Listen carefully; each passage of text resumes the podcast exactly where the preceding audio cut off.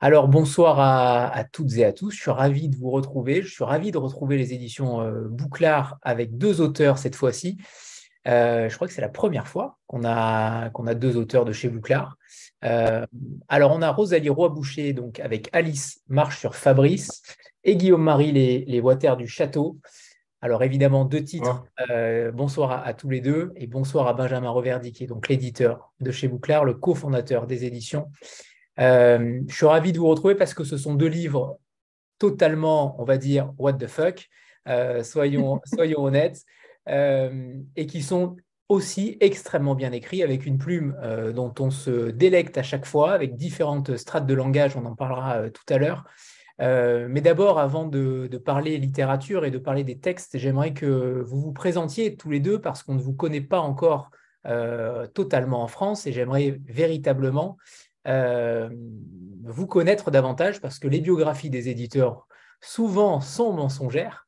Euh, et j'aimerais avoir aussi votre, votre parcours de vie à tous les deux. On va commencer par Rosalie. D'accord. Bonjour, euh, Rosalie Roy-Boucher en direct de Rouen-Noranda, Québec. J'ai 37 ans. Je suis native de l'Abitibi, qui est au nord-ouest euh, du Québec, euh, là où il fait bien froid. Euh, j'ai, en fait, j'ai étudié à Montréal en littérature. j'ai fait le baccalauréat et la maîtrise à l'Université de Montréal, qui est l'équivalent de votre master. et puis, je me suis spécialisée donc en littérature québécoise contemporaine et en création littéraire. Alice Marchour-Fabrice était mon mémoire euh, de création littéraire, en fait, euh, et puis euh, que j'ai retravaillé pour le proposer à des maisons d'édition ici au Québec. Donc, voilà, je l'ai publié d'abord aux éditions de ta mère en 2018, qui est une petite maison d'édition vraiment, vraiment cool au Québec, qui publie des œuvres qui sont très irrévérencieuses, donc que j'aime beaucoup. Et puis, voilà, mon parcours de vie, selon je, saurais quoi vous dire? Euh, donc, c'est ça, j'ai habité pendant 15 ans à Montréal, euh, où j'ai fait mes études, et puis par la suite, j'ai travaillé dans le domaine de l'édition euh, pendant 10 ans. J'ai fait beaucoup d'allers-retours. Je suis allée en France régulièrement. j'ai marché le chemin de Compostelle quand j'avais 25 ans. Donc, ça, a un petit peu inspiré, un petit peu beaucoup inspiré le livre Alice, Marchand-Fabrice, pardon. Et puis, ben voilà, euh, depuis peu maman euh, d'une ans, et puis euh, de retour dans ma région natale après 15 ans d'exil dans la grande ville. Donc, je retrouve mes racines campagnardes. Et puis, voilà, enchantée. Merci d'être là. pour la tournée, est-ce qu'il va y avoir des, dates de prévues? Oui, oui, oui, oui, je pars lundi. Je suis bien excitée et un petit peu nerveuse de venir à, la rencontre des libraires puis euh, euh, des, lecteurs en France. Euh, donc, première date, c'est à Paris le 26, à Nantes le 27, à la Géothèque, à la librairie du Canal à Paris, pardon, j'ai oublié de la nommer. Et puis à Lorient le 1er février, librairie Fracas.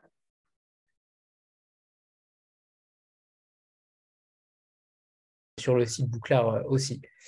Euh, alors, Guillaume, c'est à, à, nous parce que euh, les, les, les, water, les water du château, c'est quand même un livre surprenant, c'est le moins qu'on puisse dire, et on pourrait dire qu'il y a plusieurs romans à l'intérieur. On parlera de la forme et du fond après, mais qui êtes-vous, Guillaume, pour écrire tout cela? Qu'est-ce qui, qu'est-ce qui, Qu'est-ce qui est dans votre cerveau? Qu'est-ce qui euh, On a l'impression qu'il y a plusieurs personnages dans votre, euh, dans votre, euh, dans votre tête, dans votre cerveau d'écrivain, et, je suis très curieux de savoir qui vous êtes réellement.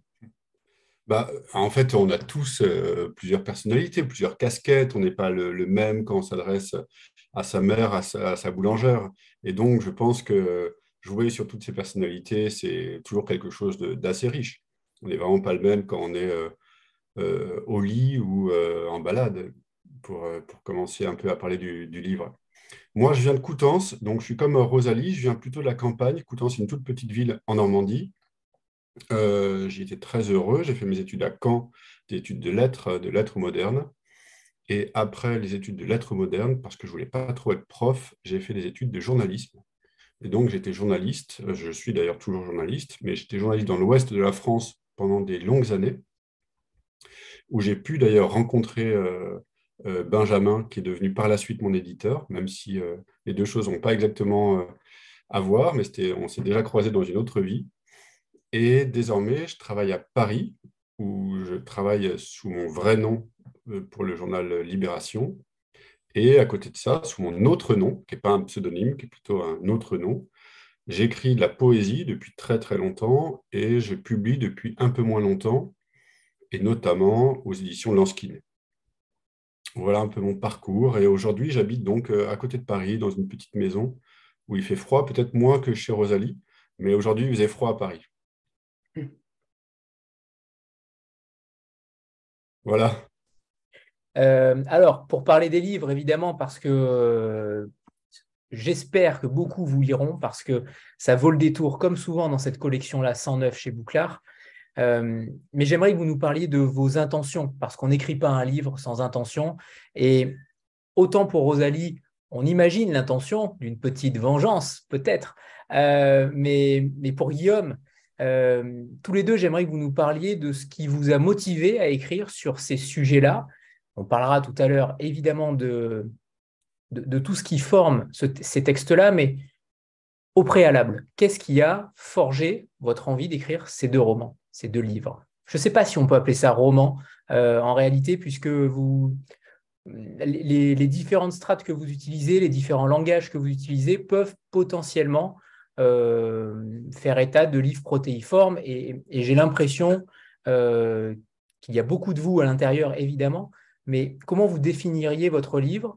Et ensuite peut-être nous faire un, petit pitch euh, qui n'est pas toujours le même que l'éditeur. C'est ça qui est peut-être intéressant. Vous l'avez peut-être ressenti de manière différente quand vous l'avez écrit.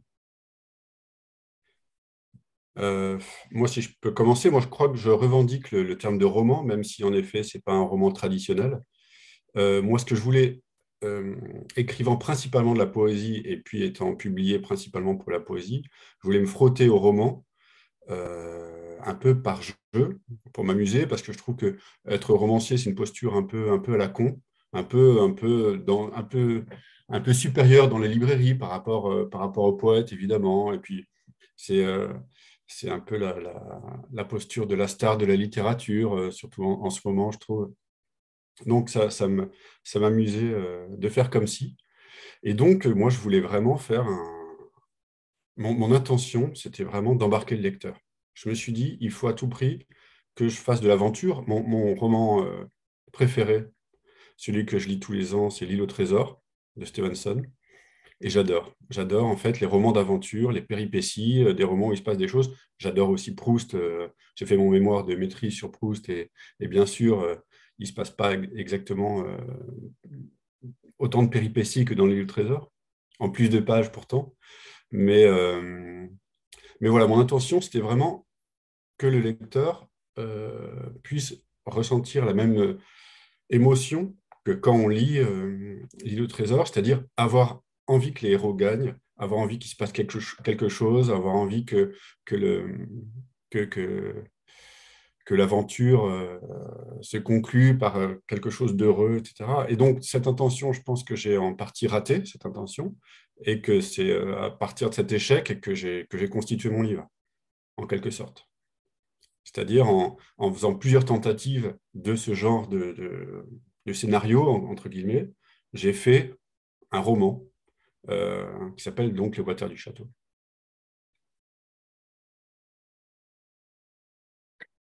Ben, de mon côté, euh, en fait, je m'intéressais au chemin de Compostelle depuis très longtemps avant même de, me lancer sur la route. Et puis, euh, j'ai beaucoup lu des livres qui ont été écrits à ce propos-là, euh, autant d'auteurs français ou québécois.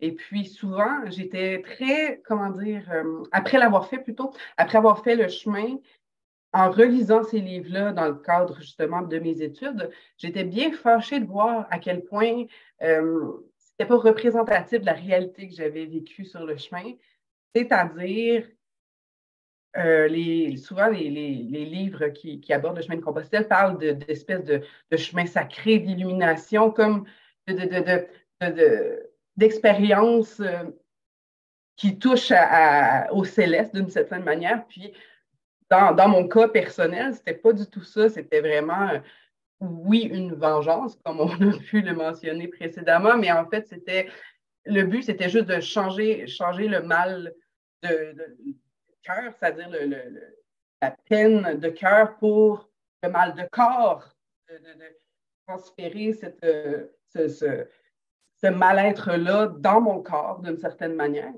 Puis, euh, c'est ça, j'étais un peu frustrée des lectures que j'ai faites euh, en lien avec le chemin de Compostelle, donc j'ai décidé tout simplement d'écrire le livre que moi j'aurais eu envie de lire comme, euh, comme femme qui va sur le chemin pour traiter des bobos, parce que la plupart des gens, en fait, qui vont sur le chemin de Compostelle, c'est sûr qu'il y a des randonneurs puis des grands sportifs qui font ça comme un défi sportif, mais la plupart cherchent cette illumination-là et puis au final, peu l'ont réellement. Je pense que la réalité, c'est que beaucoup de gens font semblant de l'avoir.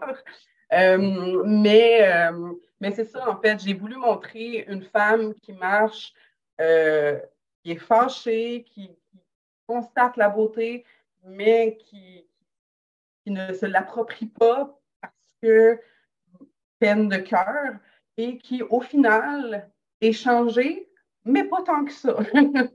Donc, c'était un petit peu ça l'idée, c'est de faire un, roman de filles fâchées sur le chemin de Compostelle qui détonne des autres récits euh, de ce chemin sacré euh, déjà écrit.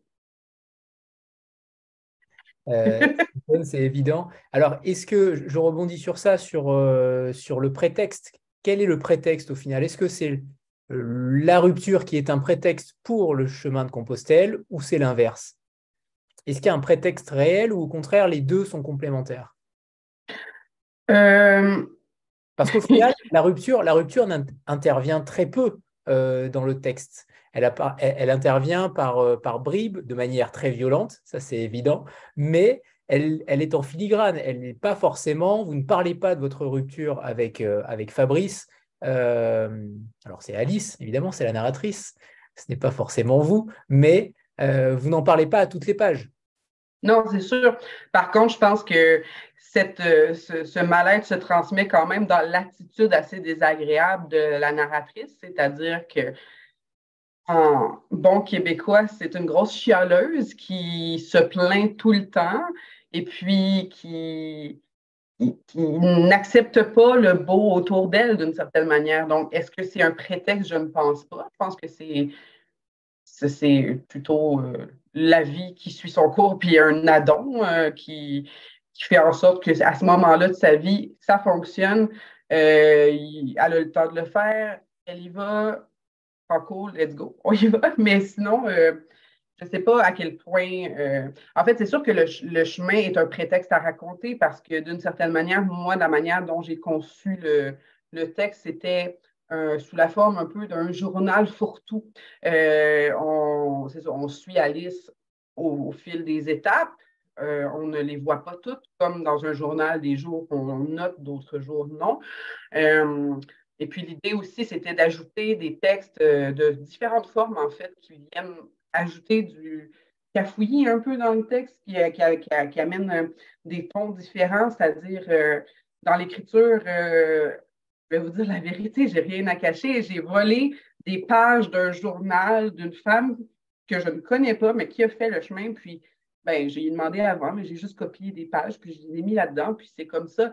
Donc, l'idée, c'était de faire un, c'est ça, un journal euh, qui, est, d'une certaine manière, un livre déambulatoire, où on marche avec Alice, puis qu'on constate son évolution ou sa non-évolution, d'une certaine manière, et puis euh, dans laquelle on accumule les informations au fil, au fil, de sa marche.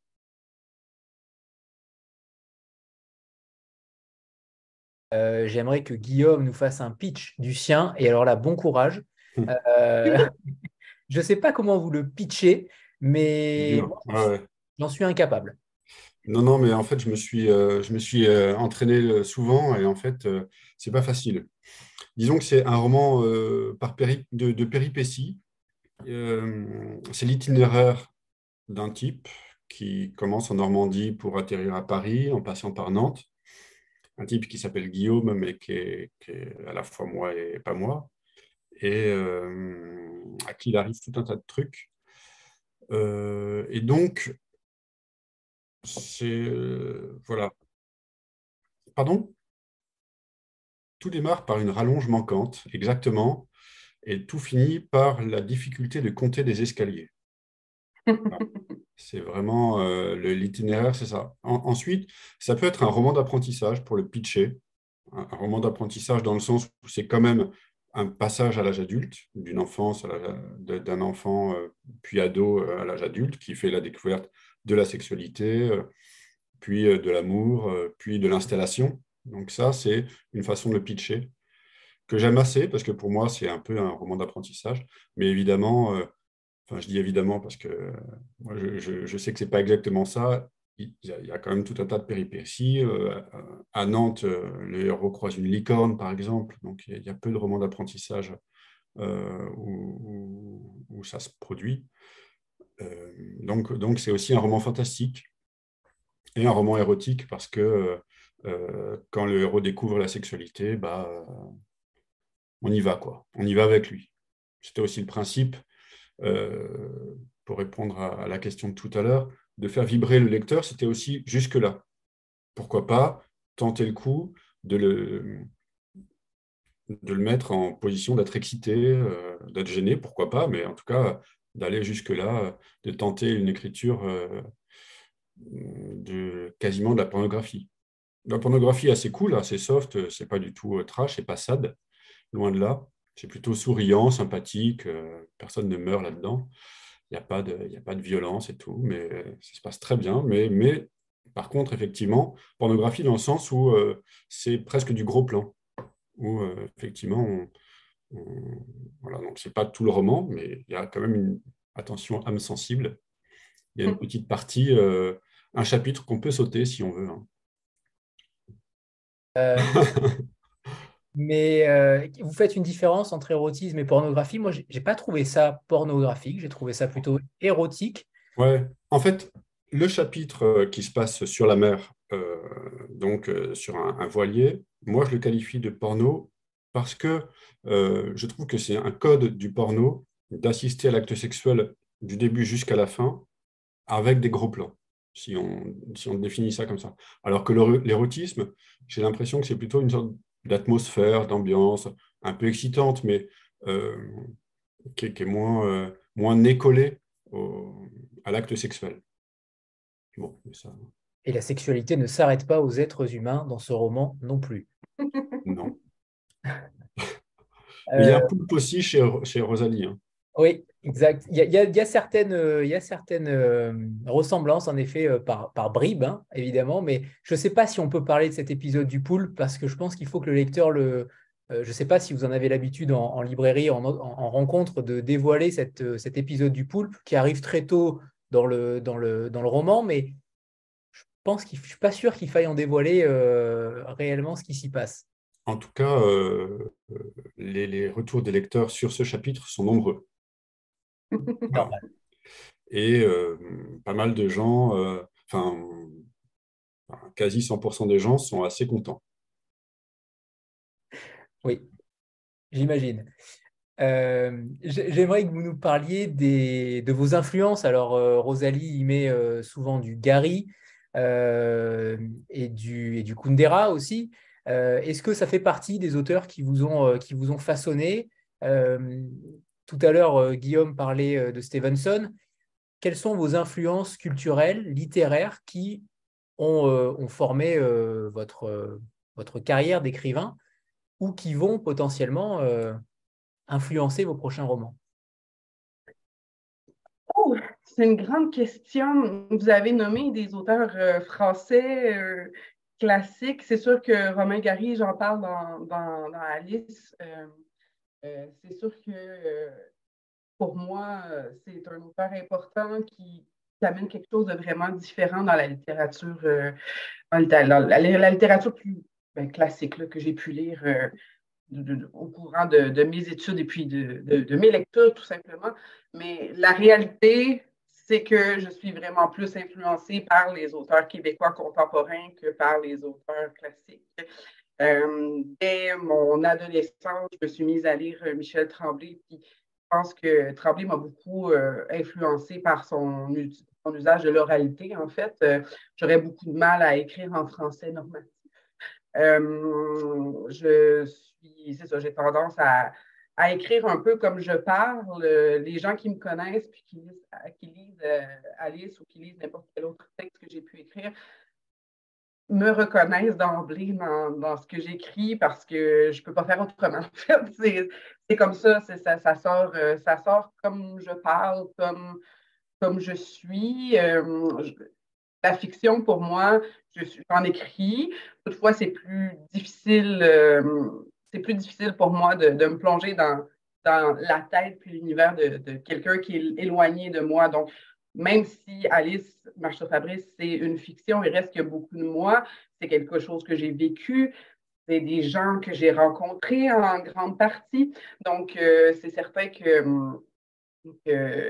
pour moi, l'autofiction a une grande place et puis j'en lis beaucoup. J'ai de la chance parce que c'est c'est quand même euh, un genre qui est très euh, prisé de nos jours. donc, c'est ça, donc les, auteurs québécois contemporains, les, gens que j'ai, côtoyés et que je rencontre de, nos jours dans les salons du livre, j'aime lire c'est maintenant. Euh, et sinon, j'ai un grand amour infini pour euh, un homme, un chanteur que moi, je, préfère me nommer poète parce que c'est un grand poète, c'est Richard Desjardins, qui vient de, qui vient de la ville où j'habite présentement, Rouen-Noranda, qui qui est un, chanteur euh, qui est devenu un, pilier de la chanson francophone québécoise, mais selon moi francophone aussi, euh, qui réussit à toucher l'infiniment grand avec des mots simples du quotidien, avec euh, la beauté de, des petites choses. Il m'inspire beaucoup. J'aimerais j'aimerais être comme lui. j'aimerais être comme lui, mais je ne suis pas rendue là, mais j'essaie, j'essaie très fort. j'essaie d'y aller dans le petit, dans le, dans le réel, dans le moi, dans, ce qui est le quotidien, puis de le rendre poétique à ma manière, un peu comme lui le fait, euh, beaucoup plus adroitement que moi. vous pose cette question parce qu'évidemment, à travers votre façon d'écrire, votre, votre littérature, on s'interroge sur ces influences-là. Euh, parce que que ce soit Rosalie ou, Guillaume, vous avez un phrasé qui est euh, en effet poétique et, on, a l'impression que la poésie a peut-être joué un rôle plus important. Apparemment, pas forcément pour euh, Rosalie, c'est surprenant. Et il y a aussi un côté thriller pour Guillaume. On a, vous avez cette, cette faculté à nous tenir en haleine extrêmement rapidement dès les premières pages. Je mets au défi quiconque de découvrir euh, la scène du poulpe euh, alors qu'on connaît les faits. Alors qu'on connaît les faits, personne ne s'attend à ça à la fin. Euh, donc ça, c'est plutôt, plutôt une immense qualité. Merci. non, pour, pour rebondir, moi, les, franchement, un de mes rêves, c'est d'écrire un polar. Euh, vraiment, ça, c'est. Je suis pas très lecteur de polar. Euh, j'en lis de temps en temps, j'aime bien. Je lis vraiment euh, du Agatha Christie. j'en ai plein mes toilettes et de temps en temps, j'en sors un. J'adore ça pour, pour, passer le temps en train, tout ça. Et puis, c'est vraiment super. Enfin, c'est vraiment très, très efficace. On s'attache très vite au personnage. On pleure quand il meurt, etc. Et on est toujours surpris aussi, c'est ce que vous disiez. Ensuite, donc ça, ce sera peut-être un jour, mais pour les Waters du Château, euh, moi, une, référence vraiment euh, très importante pour moi dans la forme, c'est-à-dire dans le fait de pouvoir appeler roman une série de péripéties et dans euh, l'attachement au fantastique, c'est Italo Calvino. Clairement, que ce soit Marco Valdo et Palomar pour le côté roman par épisode, roman en péripéties, et alors, à côté de ça, la, possibilité de se, de se donner toute, toute latitude, enfin, d'être vraiment euh, le dieu, de, le, maître de l'univers euh, au bout de son clavier pour faire ce qu'on veut avec ses personnages. Effectivement, euh, Calvino, il a une, puissance d'imagination de fantastique qui est, tout, tout, en restant, c'est jamais de la science-fiction, tout en restant dans des, dans des récits très vraisemblables. le vicomte pourfendu, ce type qui se prend un boulet de canon et qui, qui ne vit plus que, qu'à moitié, vraiment, la moitié de son corps. Et enfin, une fois que c'est dit, euh, ça pose de problème à personne. Le récit se constitue euh, sans, avec cette donnée-là. Et ça, c'est vraiment pour moi une référence absolue. Et en effet, je ne l'avais pas vu, mais oui, euh, ça se ressent vraiment dans votre, dans votre roman. C'est véritablement une très belle influence. Euh, vous écrivez tous les deux par, euh, par fragments, peut-être par pulsion. On a l'impression qu'il y a des pulsions euh, littéraires chez vous. Chez tous les deux, vous avez quasiment les mêmes. Si, on compare la, durée des chapitres, le rythme des chapitres, on est quasiment sur la même longueur d'onde. il faut que les mots jaillissent. J'ai eu cette impression-là, en tout cas, en vous lisant. Mais comment vous écrivez au quotidien? Est-ce que vous écrivez dans cette même pulsion, dans ce même rythme-là? J'aimerais savoir comment vous, vous écrivez parce que j'ai l'impression qu'il y a un petit secret quand même derrière tout ça. ben, si je peux euh, prendre la balle au bon, en fait, pour conclure même le, sujet précédent qui va m'amener à, répondre à votre question, euh, une autre influence, en fait, qui m'a guidée un peu dans la rédaction d'Alice Marche sur Fabrice, c'est l'écrivain Éric Plamondon, euh, qui, habite en France maintenant, qui, qui, est un Québécois exilé euh, en France, et puis qui, qui, en fait, le premier contact que j'ai eu avec euh, l'écriture fragmentaire de cette manière-là, euh, c'est-à-dire que c'est l'accumulation d'informations, c'est une écriture un peu Wikipédia, là, où les informations s'accumulent pour créer même une histoire au travers de tout ça. donc, c'est ça, c'est la, première fois que j'étais en contact avec une écriture que j'ai trouvé tellement libre dans la forme, en fait. Euh, puis ça m'a beaucoup, euh, m'a beaucoup inspiré, ça m'a donné à moi aussi beaucoup de liberté, en fait, pour, euh, pour écrire mon roman. Puis, en fait, je pense que personnellement, c'est simplement, c'est comme vous dites, c'est un peu des pulsions d'écriture. En fait, c'est des tableaux qui se manifestent dans ma tête. Puis moi, c'est ça, j'écris sous forme de tableau. Puis souvent, un tableau en amène un autre. Et puis, j'écris sans plan la plupart du temps parce que de toute façon, ça, va, l'écriture m'amène toujours à, des images différentes qui finissent par s'accumuler. Euh, puis après, ben, c'est, une game de Tetris. Euh, j'accumule les tableaux puis je les réorganise. C'est sûr que dans le cas d'Alice Marche sur Fabrice, il y avait quand même une, progression euh, dans, dans, le, dans le trajet d'une certaine manière. Mais pour ce qui est des, des, tableaux qui, sont, qui ne sont pas nécessairement en lien direct avec, euh, avec le chemin.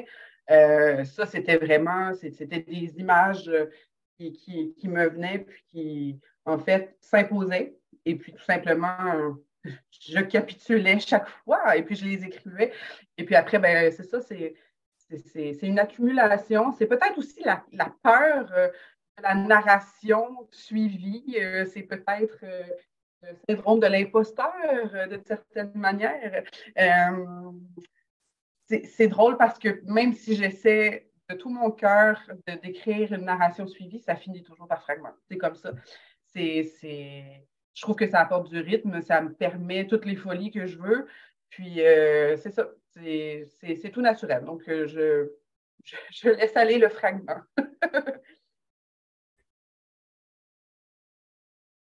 fameux syndrome de l'imposteur. Euh, on le sent aussi chez vous, Guillaume, dès l'épigraphe avec cette phrase de, Jacques Roubaud, euh, qui dit en substance qu'il est, euh, qu'il est nul, nul, nul, mais que ce n'est pas une raison pour, pour ne pas écrire de roman. Est-ce qu'il y a chez vous aussi ce syndrome de l'imposteur par rapport à, la littérature, par rapport aux, auteurs? On a du mal à y, croire, vu votre, tous les deux vos qualités d'écriture, mais euh, c'est peut-être ça qui fait aussi votre, euh, votre talent et votre charme, mais est-ce qu'il y a ce syndrome de l'imposteur aussi chez, euh, chez vous, Guillaume? Ouais, ouais. Ah oui, oui, totalement. Et, et ouais, c'est vraiment une phrase de l'enlèvement d'Hortense de, Jacques Roubaud que, j'aime beaucoup parce que c'est ce que je disais.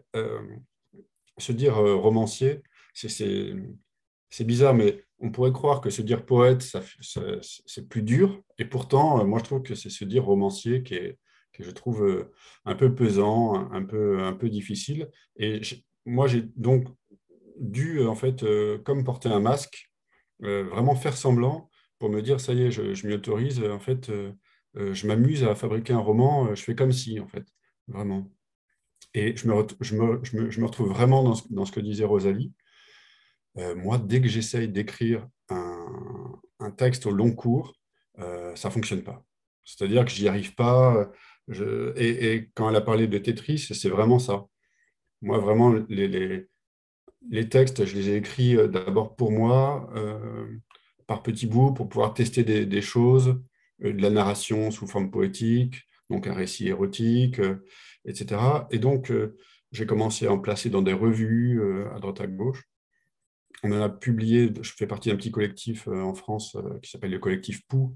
On en a publié une, euh, une, de, ces histoires qu'on a distribuées comme ça en auto-édition. Et en fait, au bout d'un moment, le motif dans le tapis, comme dirait l'autre, m'est apparu et je me suis dit, bah, en fait, tout ça, c'est le même personnage. Et en fait, c'est moi et ça raconte ma vie. Et tiens, est-ce que j'essaierais pas de fabriquer un, une trame un schéma général qui puisse constituer un ensemble, en fait. Un ensemble. Et, l'idée, c'était soit de réécrire en écrivant des chevilles. Et en fait, je crois, je ne sais pas si Alice, tu es comme moi, mais moi, les chevilles dans les romans, le 20 euh, ans après, en fait, je trouve ça nul. Le, pendant ce temps où. Euh, pardon? Nul, nul, nul, ouais, vraiment. Non, je trouve ça. Enfin, c'est bête de dire ça. Bien sûr, il y a plein de, façons de le faire qui sont géniales, bien sûr, mais je ne me sentais pas de le faire. Et donc, assumer le côté fragmentaire, c'était aussi dire, eh ben voilà, là, euh, mon héros, euh, il a déménagé, et on ne va pas décrire son déménagement pendant ce temps-là, on ne veut même pas dire 20 euh, ans après ou 15 ans après, ou je ne sais quoi, enfin, assumer en fait le côté composite. C'est un peu ce qu'on disait dès, dès l'entrée, on a vraiment chacun plusieurs vies, plusieurs casquettes, plusieurs façons d'être. Et en fait, les romans, euh, moi, c'est aussi ça que j'ai beaucoup aimé dans le livre de Rosalie. Je pense que c'est un, un, livre où on est euh, sur le chemin parce que euh, il y, a, sa, voix, mais pas que. Il y a aussi le paysage, les gens qui, l'entourent, effectivement, des extraits d'un carnet. et donc, en fait, c'est ça la vie. Et donc, mettre un peu de, cette vie-là dans, le roman, c'est-à-dire vraiment non pas une seule voix, mais un peu plusieurs voix, euh, je trouve que c'est plaisant. Puis, euh, je pense que c'est comme ça que les romans euh, peuvent être intéressants aussi.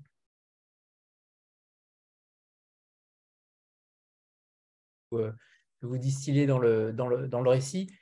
comment ils sont arrivés à vous? Est-ce que tout à l'heure, vous avez dit que vous les aviez rencontrés, mais peut-être pas tous? Est-ce qu'il y en a certains que, qui, sortent de votre, de votre esprit totalement Mais cette diversité-là, et certains sont extrêmement touchants, notamment cet homme qui euh, dont la femme lui dit euh, tout simplement euh, au moment du départ, je ne sais plus quel meuble, elle lui, elle lui dit, je ne sais plus, il y a une urgence à un moment donné sur un truc, sur un truc idiot, inutile, qui, et lui, il réclame de l'affection, lui, il réclame de l'affection, de l'amour. cet homme-là, il est extrêmement touchant aussi. Mais ils viennent d'où ces personnages? Ces personnages que vous avez rencontrés, peut-être physiquement ou pas? En partie. Euh, juste une petite parenthèse. Merci, Guillaume, pour tes beaux commentaires. J'ai beaucoup aimé ton livre aussi, puis j'ai aussi trouvé plein de, ressemblances entre nos, deux, romans. C'est vraiment, cool de te parler aujourd'hui. Euh, donc, pour répondre à votre question, oui, les personnages, je les ai rencontrés. Euh, ben, je, veux dire, sur le chemin, on rencontre on rencontre des milliers de personnes. Il y a vraiment beaucoup de personnes. C'est comme une autoroute, hein? Le chemin de Compostelle on rencontre toutes sortes de gens. Euh, oui, il y a des personnes euh, qui existent et se sont reconnues d'ailleurs. Euh, mais par contre, souvent, je fais des, accumulations, c'est-à-dire je, fusionne des personnes ensemble justement pour, pour ne prendre que ce qui, est littérairement intéressant dans chacun d'entre eux. C'est sûr que dans, dans le dans le roman, il y a peu de place à euh, découvrir en long et en large chaque personne parce que d'une certaine manière, c'est un peu ça le chemin de Compostelle aussi. On marche, on rencontre des gens, euh, mais d'emblée, on peut pas. C'est difficile de jouer une game, d'être euh, de porter un masque, d'être personne d'autre que soi-même sur le chemin de Compostelle parce que les gens qu'on rencontre, c'est instantané. Peut-être que demain, on ne les verra plus jamais. Peut-être qu'ils vont rester à côté de nous puis que ça ne nous tente pas de les voir. Que ça va devenir un ami pour la vie. Mais il reste que, euh, pour moi, en tout cas, de la manière dont moi je l'ai vécu, c'est un instantané. C'est une personne, masque, masque enlevé, c'est moi, puis ça passe ou ça casse. Donc, c'est un petit peu ça que j'ai voulu faire aussi avec les personnages. Je voulais que ce soit des, concentrés de leur personnalité, de ce que j'ai pu capter d'eux, en élaguant tout le reste. Un personnage désagréable, la personne a beau être gentille la plupart du temps, si ce que moi, il m'est resté, c'est un sentiment désagréable, je vais lui donner une personnalité désagréable. Donc, il n'y a pas beaucoup de place pour la nuance à cause de justement cette brièveté de la rencontre, cette mouvance dans la narration comme dans la vie du chemin. Euh, donc, euh, c'est ça, en fait, euh, ce que je voulais, c'était faire des instantanés, des polaroids de personnages que l'on croise et qui restent ou pas.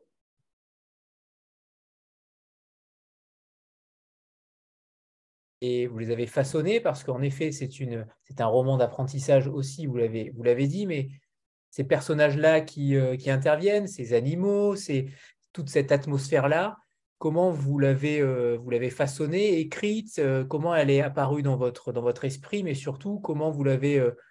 Moi, j'aimerais savoir en fait quel a été votre, votre état pendant l'écriture. À tous les deux d'ailleurs, est-ce que c'était... Alors pour Rosalie, j'imagine que c'était plutôt jouissif euh, dans le sens où, euh, cette femme euh, qui a, piqué le, mari d'Alice en prend pour son grade. on en reparlera juste après, mais, votre état, quand vous écrivez, puisque les deux romans sont extrêmement jubilatoires, quel est votre état au moment de l'écriture? Ah oui, oui, je, vous confirme qu'en effet, c'est complètement jouissif. C'est vraiment jouissif de, de dire, tiens, euh, si euh, moi je me balade beaucoup sur la petite ceinture, par exemple, euh, là, dans le sud de Paris, je me dis, bah, en fait, là, il faudrait vraiment que je rencontre le diable à, cet endroit-là. Et c'est jouissif de se dire, bah, je vais gagner au loto et il va y avoir un problème avec le diable. Voilà. Donc, c'est les, potentialités de précisément le roman et précisément raconter une histoire sont extrêmement euh, euh, jouissives. Et euh, en effet, pour répondre à votre première question, pour le coup, tous les personnages existent. En vrai, ce sont des personnages de ma famille et de mon entourage. Je m'en suis un peu rendu compte après. À un moment, je me suis dit, bah oui, mais c'est vraiment ma grand-mère, en fait. Ah, mais oui, mais cette cousine, mais c'est vraiment telle personne. Au début, d'ailleurs, certaines personnes portaient le, même prénom que dans la vie. Et ensuite, vraiment, j'ai fait un, gros travail pour, pour fabriquer quand même un ensemble. Et euh, j'ai fusionné les personnages entre eux. Euh, donc aujourd'hui, c'est difficile pour certains de, se retrouver. Euh, mais, mais effectivement, mon, rêve, enfin mon rêve, quand je l'ai écrit, c'était qu'il y ait un bandeau, vous savez, comme les bandeaux des prix, là, avec marqué Tout est vrai, en énorme et sur, un, sur un fond rouge. Et ça m'amusait trop, je trouvais ça génialement ironique. Sauf qu'en fait, ça ne marche pas parce que c'est drôle si on a lu le roman et qu'on sait que euh, de facto, ça ne peut pas être vrai, puisque évidemment, je rencontre une licorne, il y a un chat qui sort d'un miroir, il y a ce poulpe géant qui fait des choses, etc. le diable qui arrive euh, dans le sud de Paris euh, avec sa pie ou l'inverse. donc, évidemment, le bandeau, il, aurait fallu à la limite le mettre à la fin en disant, et au fait, tout était vrai, enfin, de façon un peu ironique. Mais effectivement, mon intention était, était celle-là. Je ne l'ai même pas proposé à Benjamin parce que je me suis dit, bon, de toute façon. Je pense même qu'il l'aurait accepté. Pardon? Je, pense même qu'il aurait pu l'accepter. Peut-être. Hein. J'y réfléchis en ce moment même. J'étais sûr. Euh, Rosalie, sur, cette, euh, sur, ce, sur cet état au moment de l'écriture, sur cet état de, euh, de jouissance, de jubilation, j'imagine que, alors, ça peut avoir peut-être les, des effets contraires, je ne sais pas, peut-être que vous avez souffert aussi au moment de l'écriture. en repensant à cette histoire. Quel a été votre état justement? Pendant, ce, pendant cette écriture-là C'était doux amer, je dirais. juste pour rebondir avec Guillaume, moi, j'étais contente de lire dans les personnages. J'étais contente de revoir Michel. Ça faisait un moment que je n'avais pas entendu parler de Michel. Donc, oui, pour ce qui est de mon état, c'était c'était doux amer parce que d'une certaine manière, de revivre le voyage, c'était bon, je veux dire, j'ai beau dire le contraire, ça reste quelque chose qui a un peu changé ma vie, euh, qui, qui, qui m'a poussé à, à, me dépasser puis à, à, relever des défis que je pensais impossibles, euh, ce genre de choses un peu clichés que tous les autres auteurs ont mis dans leurs livres, puis que moi j'ai essayé d'éviter. Mais euh, il reste que c'est ça, il y avait un peu de nostalgie, bien sûr, de, de cette époque. Il y avait aussi un peu de un peu. Il y avait encore de la colère, on ne va pas se le cacher. Il y avait encore de la colère et puis euh, un, désir de, dire les choses telles qu'elles sont, mais en même temps aussi une, petite, euh, une petite crainte. J'essayais de ne pas me mettre de frein, pas de trop me mettre de censure, mais en même temps, j'avais quand même peur parce que je savais que des gens allaient se reconnaître. Euh, mais bon, après un certain temps, j'ai travaillé le texte quand même longtemps, puisque justement, comme je vous disais, j'ai travaillé dans le cadre de mes études. Ensuite, je l'ai retravaillé aussi avec mon, mon premier éditeur euh, chez, chez, ta mère en 2010. Donc, j'ai eu le temps, en fait, avant la publication, de, de mettre un peu de distance, là, puis d'accepter justement que, ben, on s'en fout, les gens liront, puis c'est tout, puis euh, ils prendront ce qu'ils veulent. C'est comme ça. Mais donc, j'avais un peu euh, de crainte. mais aussi, je l'avoue, c'est pas du tout humble de ma part, mais il y a plusieurs fois où j'écris, puis je me fais beaucoup rire, en fait. Je pense que je suis un excellent public pour moi-même. Euh, puis ça, c'est vraiment cool, en fait. C'est là que je me rends compte, quand je ris de ce que j'écris, que je pense que c'était quelque chose, en fait. Donc, euh, c'est pas mal ça. ça ne m'étonne pas. Euh, je précise que, ma mère n'y est pour rien hein, sur les éditions. Ce sont bien les éditions de ta mère. voilà, je, pour ceux qui ne sont pas encore au courant, les éditions Bouclard ont l'habitude de travailler avec cette même maison d'édition québécoise qui est en effet génial. Et grâce à Bouclard, on a la chance de pouvoir lire ces textes-là. Et ce n'est pas rien. Donc, euh, merci aux éditions de Ta mère. Euh, j'aimerais, Guillaume, que vous nous lisiez un, petit extrait. Comme ça, ceux qui ne vous ont pas lu vont pouvoir prendre conscience du style, de la forme, peut-être. Et, et on enchaînera avec une lecture de Rosalie. Avec plaisir. Un jour, je compte. De la chambre au salon, il y a 14 marches. Mais du salon à la chambre, pourquoi je n'en trouve plus que 13 Je suis sûr de mes 14 et je suis certain des 13. Quand on descend, il y aurait plus de marches? Cela n'a aucun sens. Passons. Mais le lendemain, le lendemain, je recompte, parce que peut-être j'étais mal réveillé, mais non. De la chambre au salon, encore 14 marches. Merde, encore 14. Je fais comme si de rien n'était, je me prépare un café, je nourris le chat, je fais comme si je pensais à autre chose. Je sifflote même. Et puis tout à coup, je me souviens, j'ai oublié un truc là-haut. Et pourquoi pas en montant, en profiter pour compter les marches Tiens oui. Une, deux, trois. Je connais déjà le résultat. Quatre, cinq, six. Je sais très bien où ça nous mène. Sept, huit, neuf. Purée. Treize. Pourtant, je suis sûr du mois de tout à l'heure je lui donnerai le bon Dieu sans confession. Il n'était pas réveillé, mais il sait compter. Il connaît la différence entre 13 et 14. La différence est une marche. Vous voyez? Merde. Je ne l'ai pourtant pas recompté en redescendant. D'ailleurs, en redescendant, je pense au café qui vient, au week-end qui viendra, mais je m'interdis de compter. Peine perdue. Arrivé au salon, je sais, je le sais, que j'ai marché sur 14 marches. Je demande à Alex de dormir en bas ce soir. Je ne veux plus voir cet escalier, s'il te plaît. Ça te paraît débile, ça lui paraît débile. Mais je ne peux plus voir cet escalier. Je lui dis, compte s'il te plaît, compte très attentivement. Il est très attentif. Il veut bien compter. Merci Alex. Une, deux, moi je reste au salon, je ne peux pas. Trois, quatre, cinq, n'enjambe aucune marche. Je n'enjambe aucune marche, répond Alex. 6, 7, 8, 9, 10, 11, 12. Je suis arrivé, dit Alex. Douze marches. Es-tu sûr qu'il ne reste pas une marche cachée? Ou deux? Que tu es dans la chambre? Non, douze. Je ne vois qu'une chose, dit Alex. La maison a rétréci depuis tout à l'heure. Allez, viens et oublie tout cela. Il a raison. J'oublie tout cela. Et je monte le rejoindre. Et pour ne pas compter, je monte les marches deux par deux. Mais je fais huit pas. Ce n'est pas possible. Huit fois deux, seize. Seize marches, ce n'est pas possible. Je ne sais pas comment tu fais. Je ne compte jamais les marches, dit Alex. Mais c'est plus fort que moi. Est-ce que la maison rétrécit réellement? Non. Est-ce que l'escalier? Non. Il faut arrêter de compter. Ou alors te réjouir d'éviter la routine d'un escalier qui serait toujours le même. Quel nul ces escaliers qui sont toujours les mêmes. Mais dans la nuit, je me réveille. Et je touche Alex. Et je ne sais plus combien il a de nez. Je ne sais plus combien j'ai de jambes, combien j'ai de doigts. J'essaie de respirer calmement.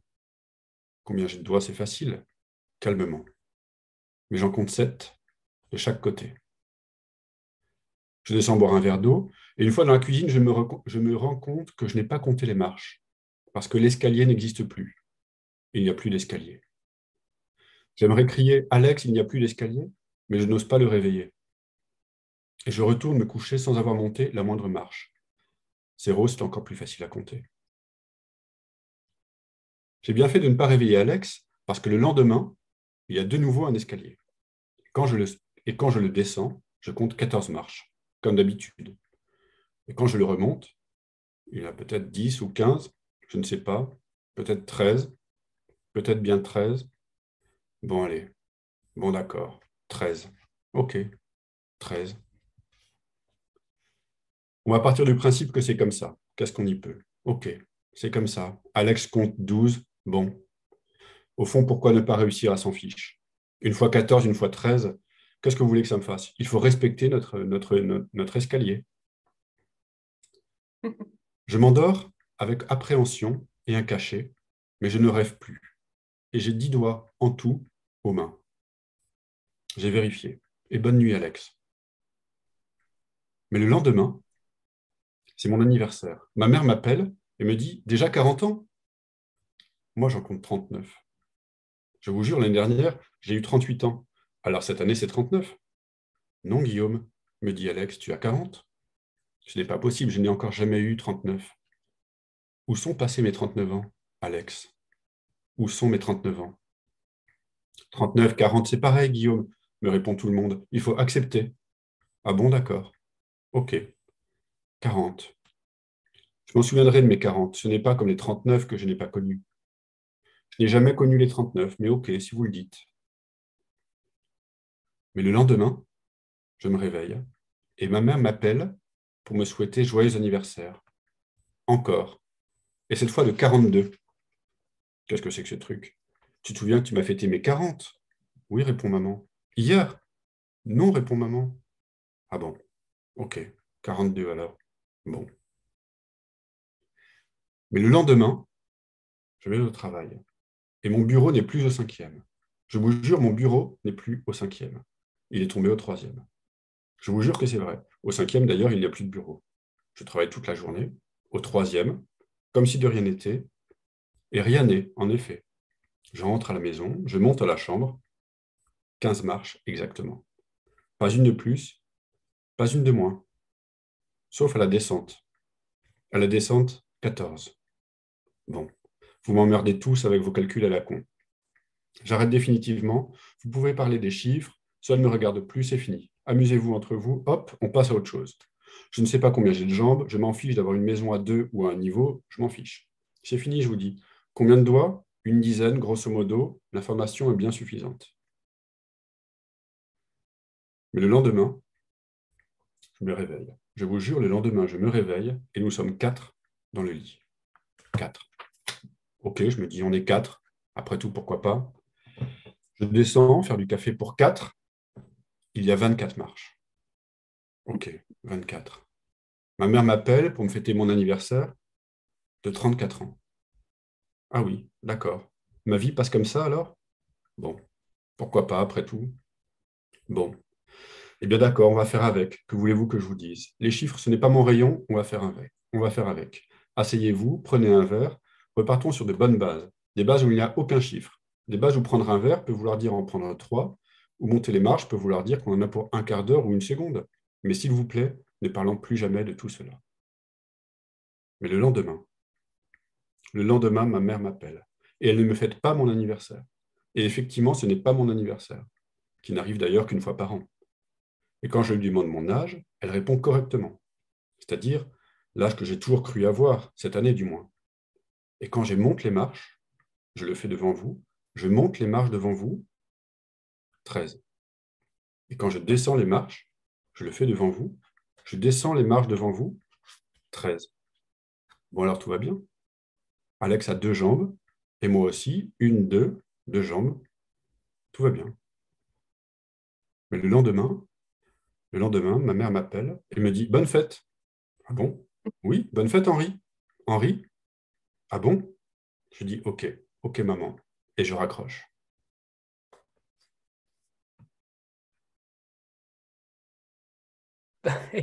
Il n'y a rien de mieux. Bravo. Allez, Merci. Euh, Sandra, tu voulais peut-être rebondir? Oui, merci. Euh, bonsoir tout le monde. Euh, oui, je voulais rebondir sur euh, votre lecture, Guillaume. Merci pour ce moment parce que j'ai beaucoup ri. et j'ai vu que j'étais pas toute seule. Plus. vous parliez tout à l'heure des influences. Je voulais revenir sur les influences parce qu'en fait, en vous, en vous écoutant, j'ai pensé en fait à, à, Nicolas Gogol, à certaines nouvelles fantastiques, assez absurdes, assez grotesques. Est-ce que ça peut être aussi une influence? Enfin, ça m'a ça m'a un peu frappé euh, en vous écoutant. Franchement, vous, vous visez juste, vous visez exactement parce que euh, non seulement c'est une influence, mais en plus, euh, je le cite, c'est-à-dire que Nicolas Gogol a fait sa nouvelle la plus connue, c'est Le Nez. et donc, en fait, Gianni Rodari, qui est un auteur italien, je ne sais pas si vous le connaissez, que j'aime beaucoup, a repris l'idée en, en, faisant en écrivant une nouvelle où un personnage perd son nez. Et moi, je, dans le roman, il y a, un chapitre où euh, ma voisine perd son nez. Et donc, c'est complètement euh, assumé. Euh, oui, tout à fait.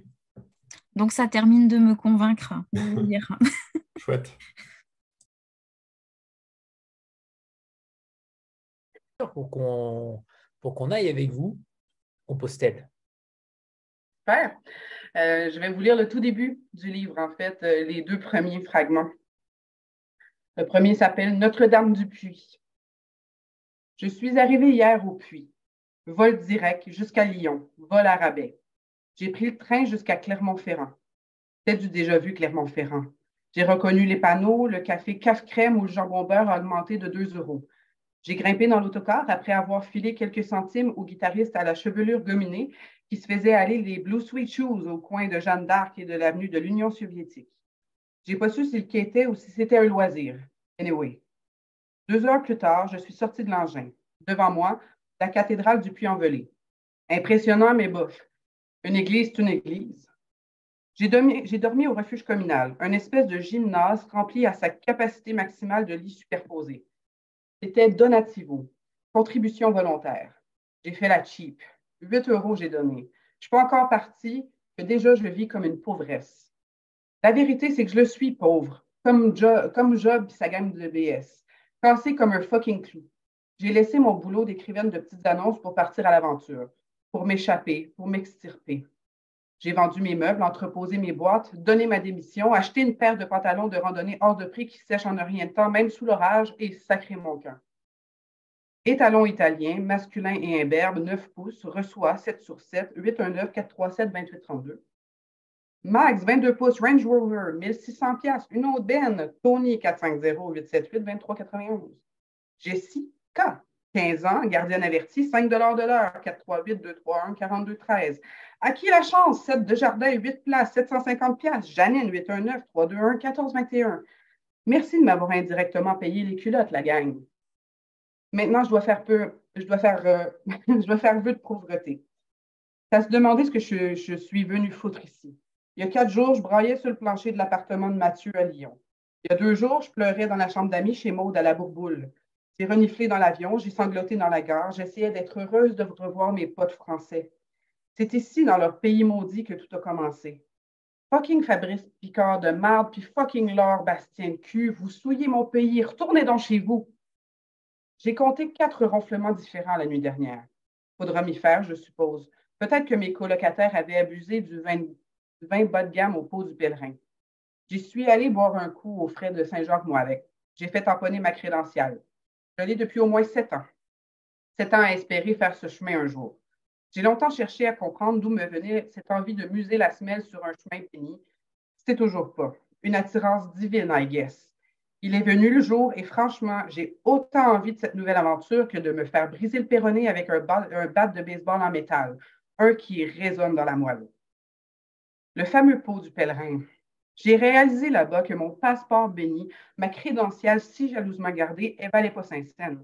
Si j'étais pas, si pas si poli, j'appellerais ça de la crosse, sérieux.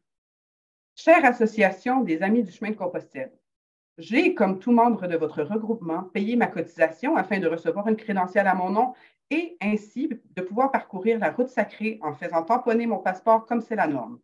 Or, sachez que de plastifier ce document permettant aux pèlerins d'accéder au refuge qui longe son chemin empêche l'encre des tampons de sécher. Ceci a pour effet de tacher les autres tampons, l'intérieur de mon sac, mes doigts et ma joie de vivre. Vous offrez un produit indigne du pèlerin. Je vais donc me procurer une nouvelle crédentiale à mes propres frais. Vous venez de gâcher le début de mon voyage, je vous déteste et pour la huitième fois, je vous affirme que je ne veux plus recevoir vos magazines de merde, je sais marcher et je n'ai pas besoin de vos conseils ridicules. Signé une pèlerine insatisfaite. Le pot du pèlerin permet aux nouveaux membres de la caravane jacquère de faire copain-copain avant de se lancer sur la route sacrée. C'est aussi ma première occasion officielle de juger mes semblables.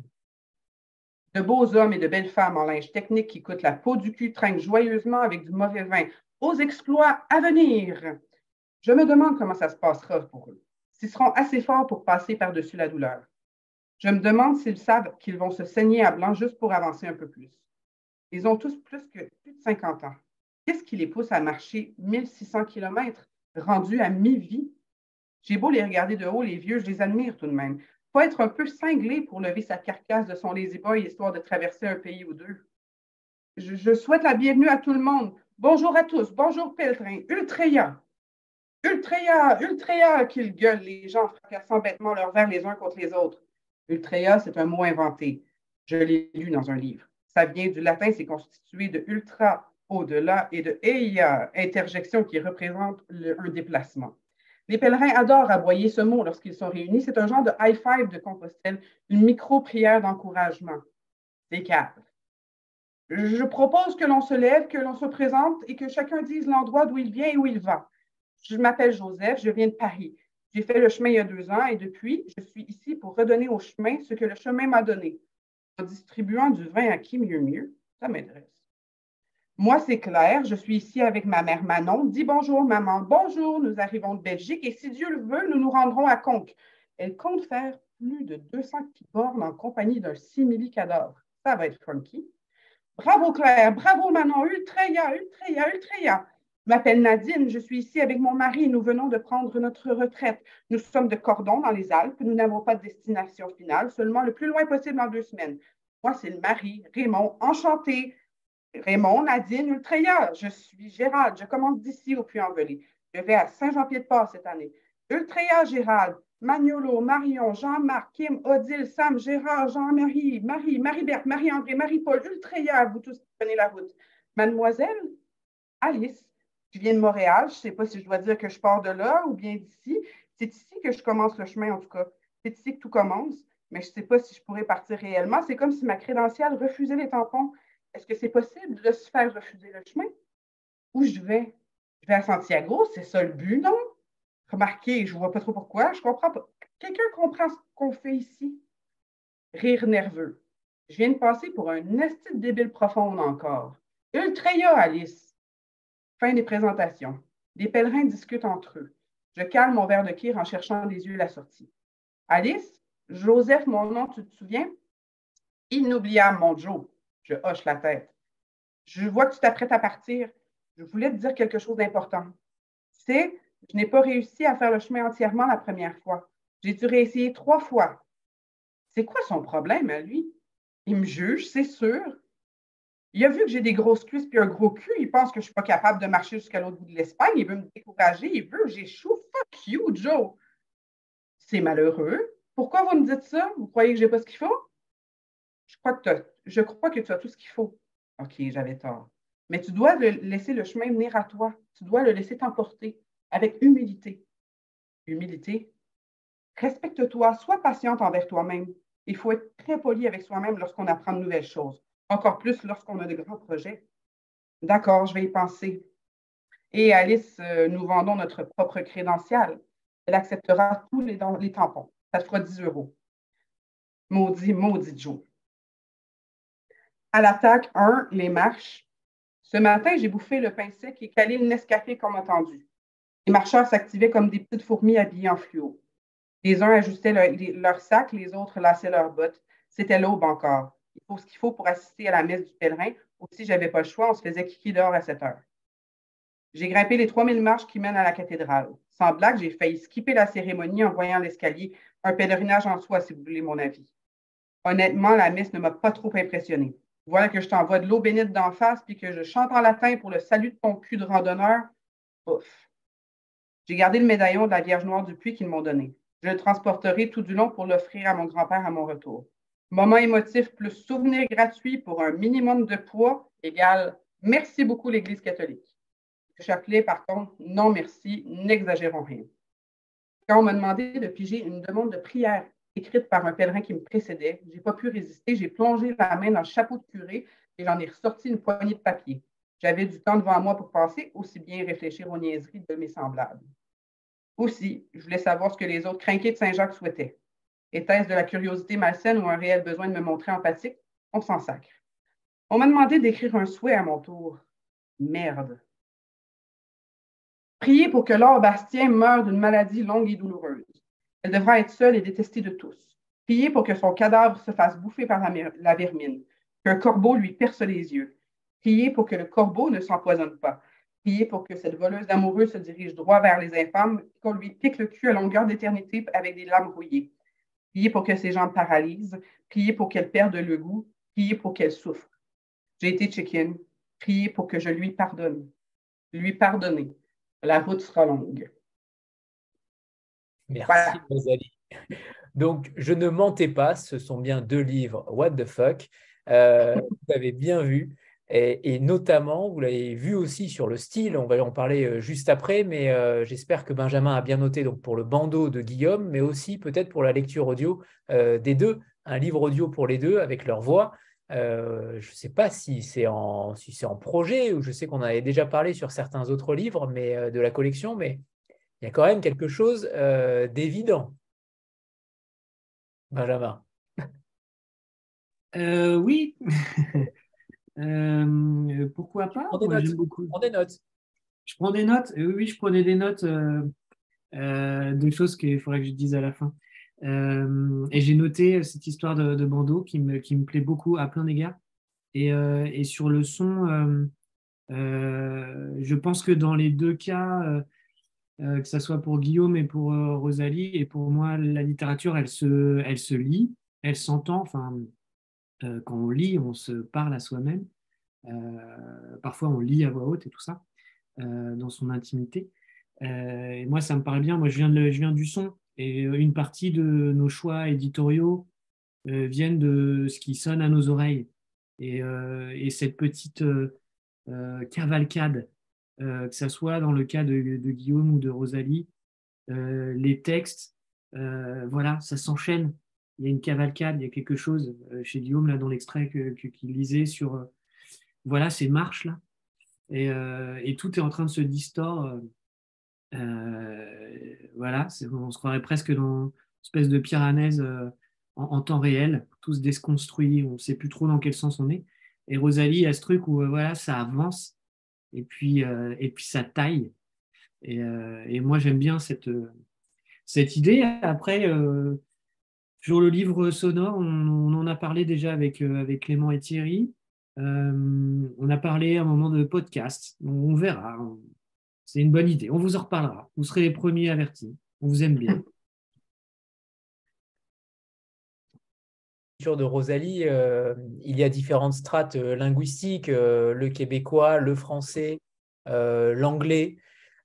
comment s'est opéré ce choix-là? Est-ce que c'est quelque chose que vous faites naturellement, peut-être à l'oral aussi Vous utilisez ces différentes, ces différentes langues, ces différentes manières de parler, ou au contraire, vous avez adapté cela au roman parce que ça s'y prêtait drôlement bien? En fait, comme je vous disais précédemment, j'ai l'impression que euh, la plupart du temps, j'écris un peu comme je parle. La, réalité, c'est que, en général, ben en général, les fois où je suis allée en France, euh, la plupart du temps, c'est pas très long que mon, mon, discours se modifie légèrement pour mieux me faire comprendre. Euh, et puis aussi, parfois, pour un peu passer inaperçu, je dirais. C'est difficile. Mais euh, c'est pour ça qu'il y a certaines insertions justement un peu plus françaises de France. et puis, ben, en fait, le langage, le langage plus québécois, bien sûr, c'est un peu comme ça que j'exprime. Les anglicismes, je les assume totalement parce que ben, ça fait partie du langage courant ici pour beaucoup. c'est le langage radio-canadien bien épuré, c'est assez rare. Donc, pour ce qui est de, l'anglais en tant que tel, des, phrases en anglais, des, dialogues en anglais dans le livre. Tout simplement, c'est que les personnages sont anglophones. Je n'ai pas plus loin que ça, je n'ai pas cherché plus loin que ça. C'est que, euh, honnêtement, il n'y a rien qui me fait plus. Qui, j'ai envie d'être vulgaire. En fait, j'aime pas lire des livres qui se passent en Angleterre où tout est en français dire des gens qui se parlent en français quand ils doivent, dans la réalité, se parler en anglais. Je dire, à moins que ce soit une traduction, je trouve ça, ça, je trouve que c'est mettre un masque, justement, d'une certaine manière. Là, puis c'est ce que je voulais éviter de faire. Je voulais que les, les dialogues, comme la description des personnages, comme les situations soient le plus honnête possible, le plus, le plus transparent possible. Donc, dans ma tête, si le personnage parlait en anglais, je ne pouvais pas le faire parler français, tout simplement. C'était plus fort que moi. Je, savais que certains lecteurs auraient, pouvaient être un petit peu euh, euh, brusqués par l'anglais parce que, bon, c'est pas tout le monde qui est bilingue. Euh, d'abord, au Québec, les gens, les gens sont pas pour la plupart, mais il y a beaucoup de gens qui sont bilingues, donc j'avais l'impression que dans tous les cas, euh, s'ils ne comprenaient pas, ben, qu'ils sortent le dictionnaire, puis c'est tout. Mais je, c'est ça, j'avais pas envie de faire cette euh, concession-là, tout simplement. Je pense que je suis assez justement tranchante dans mes choix littéraires quand, quand, j'écris. Euh, j'assume, j'assume ce que j'écris. Donc, j'y vais avec la langue qui va au plus près des sentiments pour moi. Puis si ça se transmet par un un style un peu plus euh, franchouillard ou un peu plus québécois ou en anglais. C'est comme ça, puis c'est tout. C'est une question de que je pose. je ne sais pas trop comment dire autrement. Quelques phrases, en effet, qui sont totalement en anglais. Euh, en effet, c'est de l'anglais euh, basique, on va dire, pas de choses incompréhensibles. et, la langue québécoise pour ceux qui sont habitués évidemment euh, à, la langue, euh, il n'y aura aucun problème. Il n'y a pas de lexique à la fin, mais tout se lit de manière euh, extrêmement fluide. Ça ressemble beaucoup aussi à nos expressions françaises. Donc, je ne pense pas qu'un lexique eût été nécessaire. Je crois qu'on avait déjà parlé avec les cicatrisés de Saint-Sauvignac qu'on avait, on avait reçu en effet les auteurs à l'occasion. Mais Benjamin, je crois que tu nous avais dit que c'était la langue, et c'est ce que disait aussi euh, Rosalie, il n'y avait pas besoin euh, de traduire. Ça, aurait pu être une question, mais il n'y avait pas besoin de traduction. Non, non, euh, non, non, pour nous, bah, c'est très simple. Hein. On publie des Québécois, donc pourquoi on irait le traduire? Sinon, on n'en publie pas. Enfin, nous, on est assez radicaux de ce, point de vue-là. certains l'ont fait, c'est-à-dire adapter le québécois pour le publier en France. Mais euh, on part du principe que si on fait la démarche de s'intéresser à la littérature québécoise, c'est un français. Ce n'est pas le nôtre. Il n'est pas mieux ou moins bien. C'est un français. Et on doit le prendre tel qu'il est. Et les Québécois parlent aussi en anglais, puisque c'est en tout cas le Canada et, le Québec est francophone, enfin, il est francophone, mais le Canada est aussi anglophone. Et, euh, euh, voilà, c'est la vie. Et dans le texte de Rosalie, ce qui est intéressant, c'est qu'il y a aussi euh, il y a plein de, gens qui viennent de plein de pays différents. Donc je trouve qu'on se remet dans le contexte où parfois on va peut-être pas tout comprendre, mais, ça fait partie, de, ça fait partie du texte. Donc nous, on, vraiment, on met un point d'honneur à ne, à ne jamais retoucher les textes. C'est le cas des cicatrisés de Saint-Sauvignac, euh, c'est le cas de Rosalie et d'Alice Marchur-Fabrice. C'est le cas d'un autre roman dont je vous parlerai qu'on va publier au printemps, euh, québécois. Euh, c'est un Français. Donc voilà. Qui, serions-nous pour le, pour le retoucher? Voilà. Sinon, voilà, on n'en publierait pas si on voulait le retoucher. Et c'est pareil pour le glossaire. On préfère que les gens soient baignés dans la langue. C'est un français qui est magnifique, qui est très riche, qui est très imagé. Mais moi, mon point de vue, c'est que ça ne nous arrête pas, en fait. Comme je disais, ça reprend la notion de cavalcade. On est dans, la lecture, ça va rester fluide. Même s'il y a un mot qu'on ne comprend pas, c'est pas grave. Euh, et on s'en parlait d'ailleurs avec, euh, Rosalie euh, tout à l'heure sur Instagram, c'est avec les relations éditeur et auteur. on se parle tous les jours, parfois, parfois un peu moins, mais comme Rosalie vient en France, on, se parle tous les jours. elle m'a, tu m'en veux pas, Rosalie, si je raconte cette petite histoire qui est très drôle elle, m'a dit, euh, elle m'a dit un moment dans un message, elle m'a dit euh, mon doux. Et, après, elle, elle, rajoute en disant ah mais attention mon doux c'est pas euh, le, même usage. Et je dis non, mais moi j'ai compris, je, vois ce que ça veut dire. Ça c'est pas du coup la même signification forcément en français, mais tu, tu la comprends.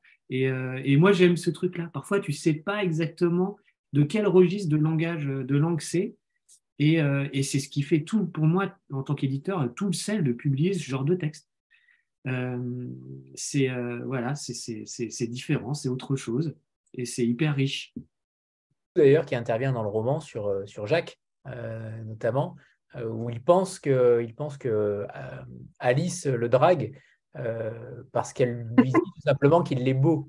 voilà, et, c'est un homme de 75 ans, donc dire à, un homme de 75 ans qu'il est beau, forcément, euh, évidemment, Rosalie, Alice, pardon, euh, pardon, n'y voit aucun, euh, aucun problème. Lui, par contre, pense évidemment qu'il y a une certaine drague à travers ça. C'est aussi une langue extrêmement métaphorique et c'est heureusement que vous ne traduisez pas en effet chez Bouclard parce qu'on perdrait forcément du charme, on perdrait notamment des punchlines qu'on peut ressortir à des dîners sans problème, avec grand plaisir, je pense. Euh, ça fera toujours un, petit effet. Euh, Guillaume, j'aimerais que vous nous parliez de la diversité de vos styles, puisque euh, dans les Waters du château, il y a en effet beaucoup de prose, mais il y a notamment à la fin un poème qui intervient aussi. Il y a, d'autres poèmes, il me semble, au début du livre, qui, sont, sont, moins sur la, sur la structure classique, mais vous ne vous êtes pas euh, vous n'avez pas pu vous empêcher, évidemment, d'y insérer de la poésie. Ouais, ouais. Bah, effectivement, à partir du moment où je, me suis dit, bon, bah, maintenant, c'est mon roman, peut-être le seul, et eh ben, euh, vraiment, je, suis, je fais ce que je veux. Quoi. C'est aussi comme ça que j'écris. Euh. Et puis, ces poèmes-là, il y a un poème notamment où je me perds en forêt, où le, héros se perd en forêt. Et donc, c'est un poème de sensations extrêmement euh, fortes euh, auditives, des hallucinations aussi auditives, euh, parce qu'il a peur, en fait. Il, a peur du noir, il a peur d'une bestiole qui pourrait les suivre, etc. je trouve que c'est la, poésie, c'est toujours plus la, vérité, en fait. C'est là où on touche mieux exactement ce que, ce que le, personnage veut dire, le, sentiment qu'on veut exprimer parfois plus, c'est plus efficace entre guillemets qu'un roman, euh, parce que justement, on n'est pas obligé d'être dans la narration. On peut être dans la, dans la sensation pure. Euh, la langue peut s'envoler, euh, quitter la ponctuation, quitter la syntaxe, et puis, et puis vraiment être une éponge, une éponge de ce qui se passe réellement dans le roman. Ça veut dire la peur, l'angoisse, euh, ou même les, les sauts, les, sautes, les, les sautes d'humeur, c'est pas exactement ça, mais va te suivre, suivre une pensée. Et donc ça, ça, ça c'était important pour moi. Et euh, je vois que c'est en train de... Je suis, vraiment super content parce que c'est quelque chose qui est un peu à la mode en ce moment. Et je trouve que c'est cool parce qu'il y avait euh, longtemps une séparation entre la poésie et le roman. C'était longtemps ringard d'écrire de la poésie euh, en France. Et contrairement, je crois, aux États-Unis ou en Amérique du Nord, je ne sais pas, mais j'ai l'impression que la poésie était moins, moins ringarde. Et aujourd'hui, grâce aux romanciers, la poésie j'ai l'impression, en train de revenir dans le champ. je pense à Antoine Waters notamment, qui, l'emploie, euh, euh, ou à Patrick Autréau, où dans, des narrations, euh, dans leurs romans, tout à coup, il y a des chapitres comme ça, des irruptions de la poésie, et ça pose vraiment aucun problème, parce que c'est presque des... C'est presque pas des parenthèses, c'est presque au contraire le cœur du livre, vraiment là où, là où on atteint exactement ce que, ce que, ce que les, les, auteurs veulent, veulent dire, voulaient dire.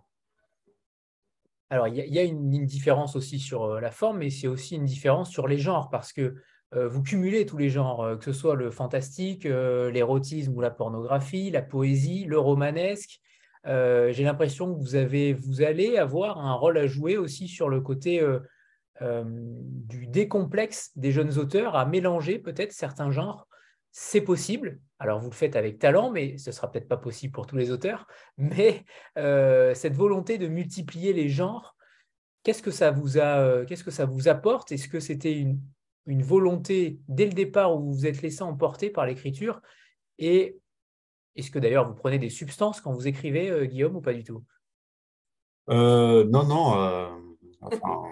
Pas, pas, pas, pas d'énormes substances, du café le matin et peut-être une bière de temps en temps le soir, mais à part ça, non, non, ben, en fait, euh, je crois que euh, on ne se rend pas compte euh, de la, toute la possibilité qu'on a quand on est devant une feuille blanche. Et je crois que, et ouais, vous parliez de jouissance tout à l'heure, il y a une vraie jouissance aussi à explorer la potentialité.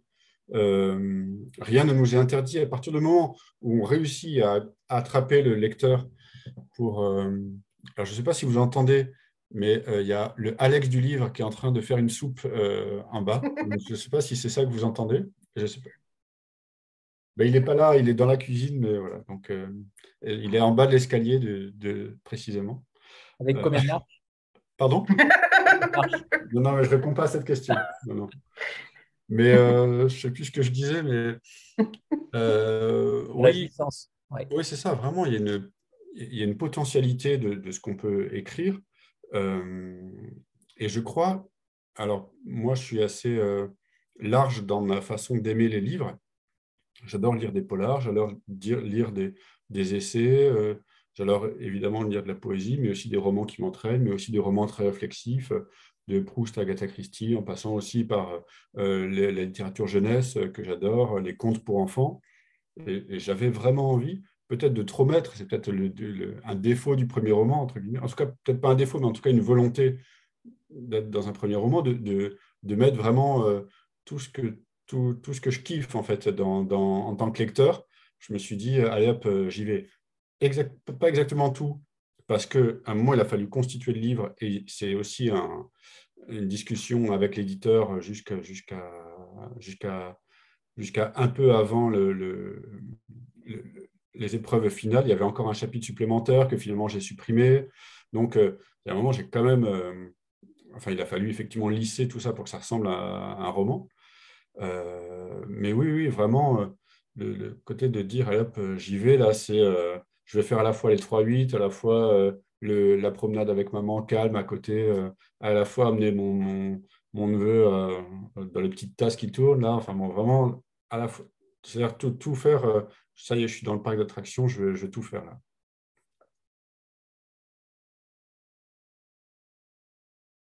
Groupe dont on a euh, l'habitude.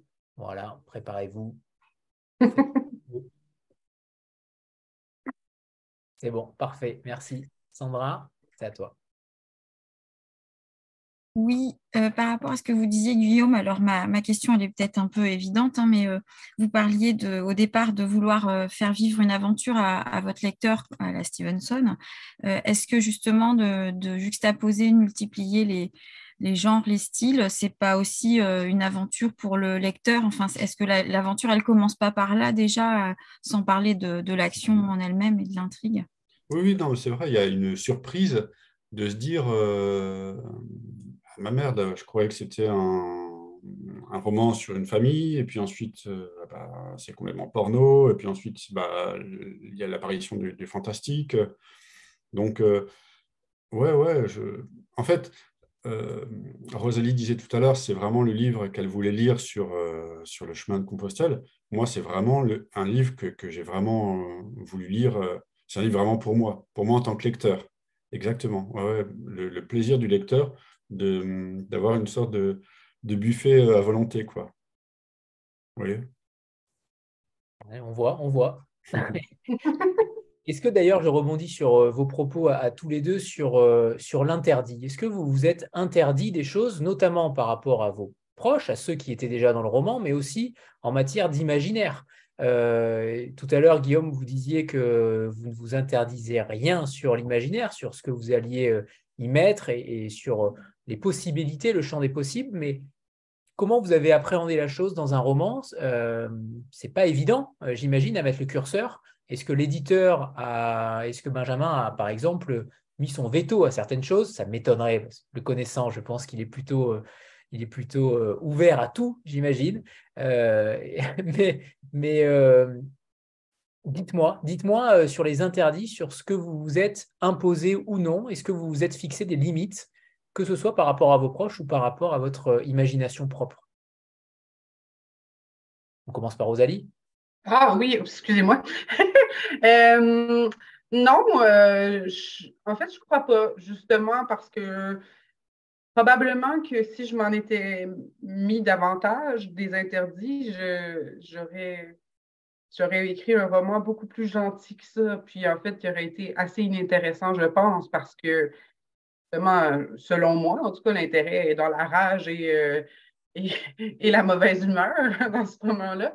Euh, donc, euh, non, je me suis peu interdit de choses. Après, comme on disait un peu plus tôt, il y a plusieurs personnages, en fait, qui, qui, ressemblent beaucoup à des personnes réelles, comme dans le cas de Guillaume.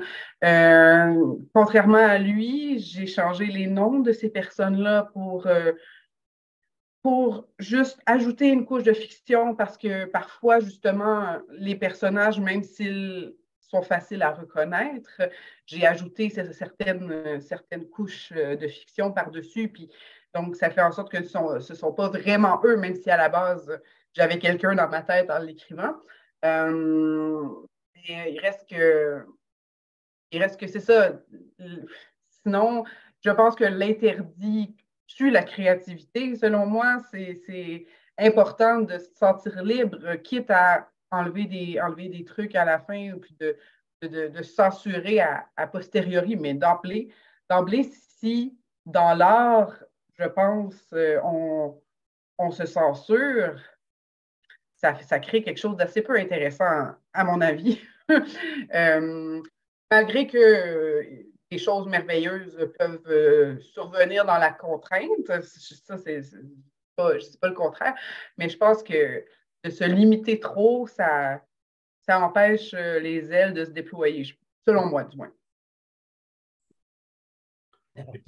Quant à moi, euh, je pense que ma limite, même si tout est fictionnel, il y a quand même un moment, enfin, tout est vrai et à la fois, tout, enfin, tout est vraiment sur la crête entre le vrai et le fictionnel. Et à un moment, je me suis quand même rendu compte euh, que je parlais notamment de ma famille. Je me suis dit, merde, en fait, c'est vraiment ma famille. Euh, c'est vraiment euh, ma grand-mère. merde, c'est vraiment mon enfance, mais presque. Enfin, je me suis dit, merde. Et en fait, ensuite, il y a ce fameux chapitre, enfin, ces fameuses allusions érotiques, et puis ensuite, ce chapitre où vraiment on va dans le, dans le cœur du sujet, si je, si je, peux, si je peux le dire. Et donc, j'ai dit à mes parents euh, de ne pas lire mon roman. Voilà. Donc, je ne me suis pas censuré, mais je les ai censurés eux. Ils, m'adorent et on s'entend très bien. Et puis, je ne fais aucune révélation fracassante. Ils n'ont pas à rougir. J'aime beaucoup mes parents, il n'y a pas de problème. Je ne suis pas en train de régler des comptes du tout avec eux. Mais ça me gênait, en fait. Je, je, leur ai dit, bah, s'il vous plaît, papa et maman, ne lisez pas mon livre. Donc, je leur ai préparé une version censurée où j'ai coupé certains passages, où j'avais pas envie, en fait, ça me mettait mal à l'aise. Alors, je sais que mon père l'a acheté dans mon dos. Je ne sais pas s'il l'a lu. mais voilà, il faudrait que je dise à Benjamin de, de, jamais livrer une certaine adresse en Normandie. mais voilà, non, non, mais oui, il, a acheté dans mon dos. Bon, voilà, ça me, fait sourire, mais voilà, je leur ai demandé. Donc, c'est une censure à l'envers, en quelque sorte.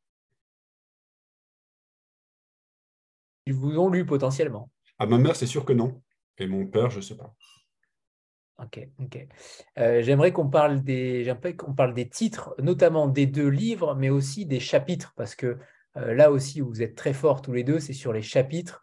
Euh, il y a quand même quelque chose qui pourrait faire à chaque fois l'objet d'un titre de roman. Euh, ça, c'est une évidence. Et j'aimerais que Rosalie nous parle également de, ces, de cet annuaire des morts.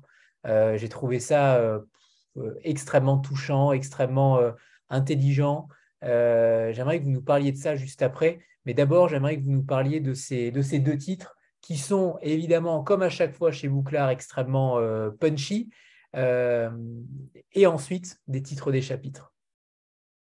Est-ce que d'ailleurs ce sont les titres originaux Est-ce qu'il y a eu peut-être des changements dans les titres? Ça arrive régulièrement, on le sait. Euh, si vous pouviez nous donner peut-être un indice sur certains titres qui ont été rejetés ou pas, j'en serais ravi. Ben, je vais commencer. D'abord, en lisant euh, Guillaume, moi, j'ai particulièrement adoré les titres. Je les lisais à voix haute à mon chum en lisant dans le lit parce que c'était, c'est, trop savoureux. Euh, pour ce qui est du titre, euh, Alice marche sur Fabrice, c'était, en fait, c'est arrivé, c'est arrivé à la dernière minute, en fait, comme titre. J'ai cherché longtemps. Le, livre a eu plusieurs, plusieurs titres. à l'époque de l'université, ça s'appelait Transhumance. Euh, je, trouvais que ça faisait intelligent, je pense. j'ai beaucoup navigué, en fait, pour trouver le titre qui fonctionne. Puis, franchement, je suis assez fière de moi là-dessus. Je pense que ça fonctionne très bien. En plus, avec euh, une belle allitération. Euh, par contre, je, c'est ça, quand j'ai envoyé aux éditeurs, ça s'appelait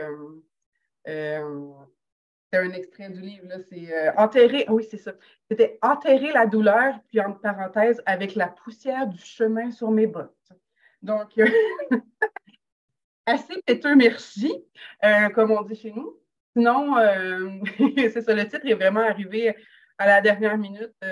J'étais dans un bar avec des amis, puis je, testais sur eux la liste de titres que j'avais noté parce que euh, je suis une éternelle insatisfaite et toujours dans le doute. Je doute beaucoup, beaucoup, beaucoup, beaucoup, beaucoup, toujours de ce que j'écris. Donc, euh, euh, à un moment donné, j'avais, j'avais écrit Alice marche sur Fabrice parmi 80 autres titres. Et puis, quand j'ai nommé ça, mon ami Laurie, que je salue, m'a dit Oh, oh, oh, il y avait sûrement des mots qui venaient avec ce haut, mais euh, il m'échappe. Mais bref, je me suis dit, ah, ben c'est la réaction que j'espérais. Je... C'est très parlant. On semblait qu'il y a quelque chose qui se passe, puis qu'il va y avoir du mouvement, puis qu'il y a quelqu'un qui a quelque chose à dire à propos de quelqu'un d'autre. Donc, selon moi, c'était assez parlant euh, pour, euh, pour en fait, pour attirer l'attention du lecteur qui juste pour qu'ils prennent le livre et qu'ils regardent à l'endos pour avoir encore une meilleure idée justement de ce qui se passe euh, dans, le roman. Et puis euh, voilà. Puis pour ce qui est des titres, je ne sais pas, vous vouliez que je parle des titres des, chapitres aussi. C'est ça, il y a de nombreux chapitres et puis à chaque fois, je leur mets un titre. je ne sais pas pourquoi. C'est comme ça. Je trouve que ça amène un rythme, ça amène une un petit punch d'avance. Je ne sais pas, j'aime beaucoup les titres, même s'ils sont très nombreux. Euh, puis ça amène aussi une espèce de, de, précision sur ce que l'on va trouver parce que dans, dans, le livre, il y a des retours dans le passé, il y a des souvenirs, il y a, comme vous dites, un, annuaire des morts qui est un, un, c'est un catalogue des morts qu'il y, a, eu dans la vie d'Alice, donc euh, tant dans sa famille que des morts euh, plus, plus figurative, ou même la mort de Jerry Boulet, qui est un, un chanteur québécois qui a marqué mon enfance. Donc, c'est ça, en fait, c'est aussi pour montrer un peu l'accumulation, pour montrer l'empilage des, des, scènes, l'empilage des, des, pensées, puis c'est ça, euh, ce que je voulais, c'était, c'était en fait, mon livre, je voulais que ce soit un catalogue du chemin d'Alice. Puis je pense que les titres participent à ça aussi. Ouais, je trouve que les, titres euh, dans, dans, le livre de Rosalie euh, fonctionnent vraiment. Et en fait, c'est vrai que c'est un livre qui se lit très vite. Enfin, très bien, je veux dire, on est très vite pris. Et en fait, on est, je trouve qu'on a du mal à le lâcher. Et, et pourtant, il y a malgré tout, il y, a, plein de chapitres, et à chaque fois des titres au chapitre. Et en fait, loin, de, casser, au contraire, ça, ponctue et ça souligne. Et en effet, euh, c'est presque plus des chapitres, presque, je crois que tu as employé le mot de catalogue, il y a, un côté comme ça. Euh, et moi, je dirais d'épisodes presque, ça donne rendez-vous aussi, parce qu'il y a aussi des chapitres qui se, répondent les uns aux autres. Donc, ouais, je trouve que ça, fonctionne bien. J'étais content, en fait, de voir que dans, le livre, il y a effectivement des, je me suis dit, ah, ça répond aussi euh, au fait que, moi, j'ai mis effectivement des chapitres plus longs, alors c'est différent, mais plus long, un peu plus narratif, avec des clins d'œil sur les, formes des chapitres euh, un peu à l'ancienne, 18e, 19e, jusqu'au chapitre euh, dans les Gaston Leroux, Rouletabille, euh, chapitre 21, dans lequel le jeune Rouletabille, n'écoutant que son courage, blablabla, enfin, des trucs comme ça. dans Voltaire, je crois, il y, a ça aussi dans, dans Rabelais. Donc, et alors, sur le titre général du, livre, franchement, moi, j'ai beaucoup hésité. Et mon premier titre euh, était euh, nul. Euh, c'était Autobiographie de Guillaume Marie. Et c'était déjà d'une, pour enlever l'auteur de mon fantasme, je voulais qu'il n'y ait pas d'auteur sur le titre, sur la couverture. Je voulais que ça soit juste marqué Autobiographie de Guillaume Marie. Comme ça, que la, mention de l'auteur soit induite dans le, dans le titre. Je trouve ça rigolo. Et et aussi pour le côté ironique, comme pour le bandeau Tout est vrai, de dire bah, c'est pas possible que ce soit l'autobiographie de Guillaume Marie, parce que euh, bah, déjà Guillaume Marie, c'est n'est pas mon vrai nom, et en plus, c'est pas, pas possible de rencontrer une licorne place Vierre manante. Donc je trouve ça très, très, très spirituel, mais bon, en fait, ça, encore une fois, ça fonctionne que si on a lu le livre ou que si on sait de quoi, de quoi il est constitué. Et en fait, finalement, centré sur le château, euh, euh, je trouve que finalement, c'est une bonne définition du livre, euh, le château, parce que le château lui-même, le château de ma grand-mère que j'écris dans, le livre, est, lui-même composite, un peu étrange, un peu, un peu effrayant peut-être, mais aussi le, siège de beaucoup, de, beaucoup d'aventures. Et je me suis dit finalement, dont l'aventure autour de la propreté des toilettes et des water, enfin la propreté, la, la poussière, la, la, possibilité ou non de passer, d'y passer l'aspirateur, puisque c'est ça un des, un des pseudo-enjeux, on va dire, des, premières pages. Euh, finalement, je trouvais que ça, ça, ça résumait bien, euh, ça résumait bien finalement tout, tout le livre, euh, un peu, un peu, un peu bizarre, peut-être what the fuck comme vous dites, ou en tout cas, en tout cas composite. Ouais. Je trouvais que c'était pas mal. Isabelle, c'est à toi. Oui, bonsoir à tous. Alors moi, j'ai une question euh, pour chacun, c'est un peu la même en réalité. Euh, je pense que la seule chose qui n'est pas vraie dans votre roman, c'est le fait que votre mère ait pas pu, ait, pu résister à l'envie de lire votre livre. Ça, me paraît absolument incroyable. À mon avis, elle vous a menti, c'est pas possible. Donc, euh, comment avez-vous réussi à, faire que, en sorte que votre maman résiste à l'envie de lire le roman de son fils? Je pense que c'est improbable. Et du coup, la question est un peu la même pour Rosalie. Est-ce qu'il y a une partie aussi, est-ce que vous vous êtes retrouvé euh, de manière autobiographique dans, dans votre roman? Est-ce que vous vous êtes dit à un moment donné, ah bah oui, c'est complètement mon histoire, c'est des personnages à moi ou, euh, ou pas? Moi, je peux répondre rapidement. En fait, ma mère est, est peu à l'aise avec les scènes de sexe et notamment euh, celle, en général au cinéma, je veux dire, euh, voilà, les scènes un peu olé olé, ça, ça la met un peu mal à l'aise, ce que je peux comprendre, euh, voilà, c'est pas son kiff. Et d'autant plus une, potentielle scène de sexe qui met en scène son fils. Du coup, il a suffi que je dise ça en disant attention, il y a de la pornographie et, et je dis je pour que tout de suite, ah ok, ok, d'accord, je ne lirai pas le livre. D'accord. Donc j'ai usé de ce, de ce stratagème. voilà. je fais ça. Rosalie? Euh, De mon côté, euh, ben, c'est certain qu'il y a beaucoup de moi là-dedans, je ne vais pas vous mentir, mais à chaque fois, je m'assure de rajouter, comme je l'ai dit précédemment, une couche de fiction sur tout ça, ne serait-ce qu'en changeant les noms, même si, euh, même si parfois ce n'est que le nom qui est changé dans ce que j'ai ressenti de la personne, par exemple. je pense que l'autofiction, d'une certaine manière, oui, c'est autobiographique certainement, mais il reste que aussitôt qu'on écrit la chose, c'est notre vision de l'événement euh, avec seulement notre point de vue. Donc là vient l'aspect fiction d'une certaine manière. Aussitôt que c'est écrit, ça devient dans, le monde de la fiction à mes yeux. Donc c'est certain que certains, dans certains passages, on retrouve plus de moi que dans d'autres.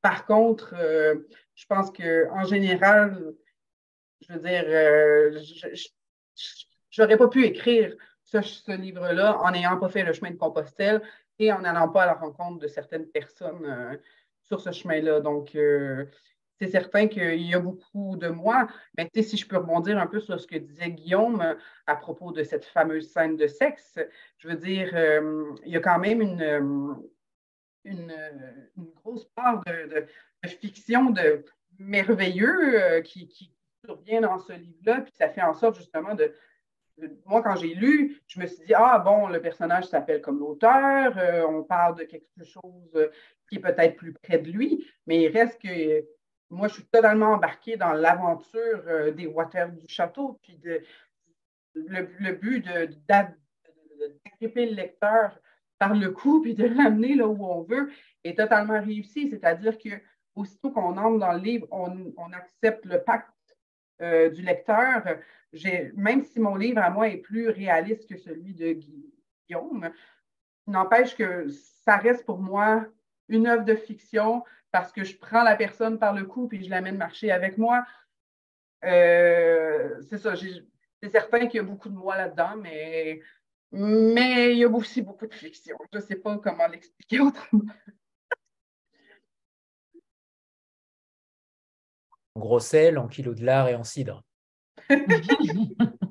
ça ne peut être qu'une fiction. Personne ne fait ça dans la vraie vie. Euh, ah, vous ne connaissez pas la Normandie euh, J'aimerais que vous nous parliez, avant de laisser la parole à Benjamin, euh, de vos travaux en cours. Euh, alors, vous êtes totalement, vous, travaillez culturellement dans différents domaines, vous touchez à tout, mais hum, on a vraiment envie de vous lire à nouveau après ça, après vos deux romans.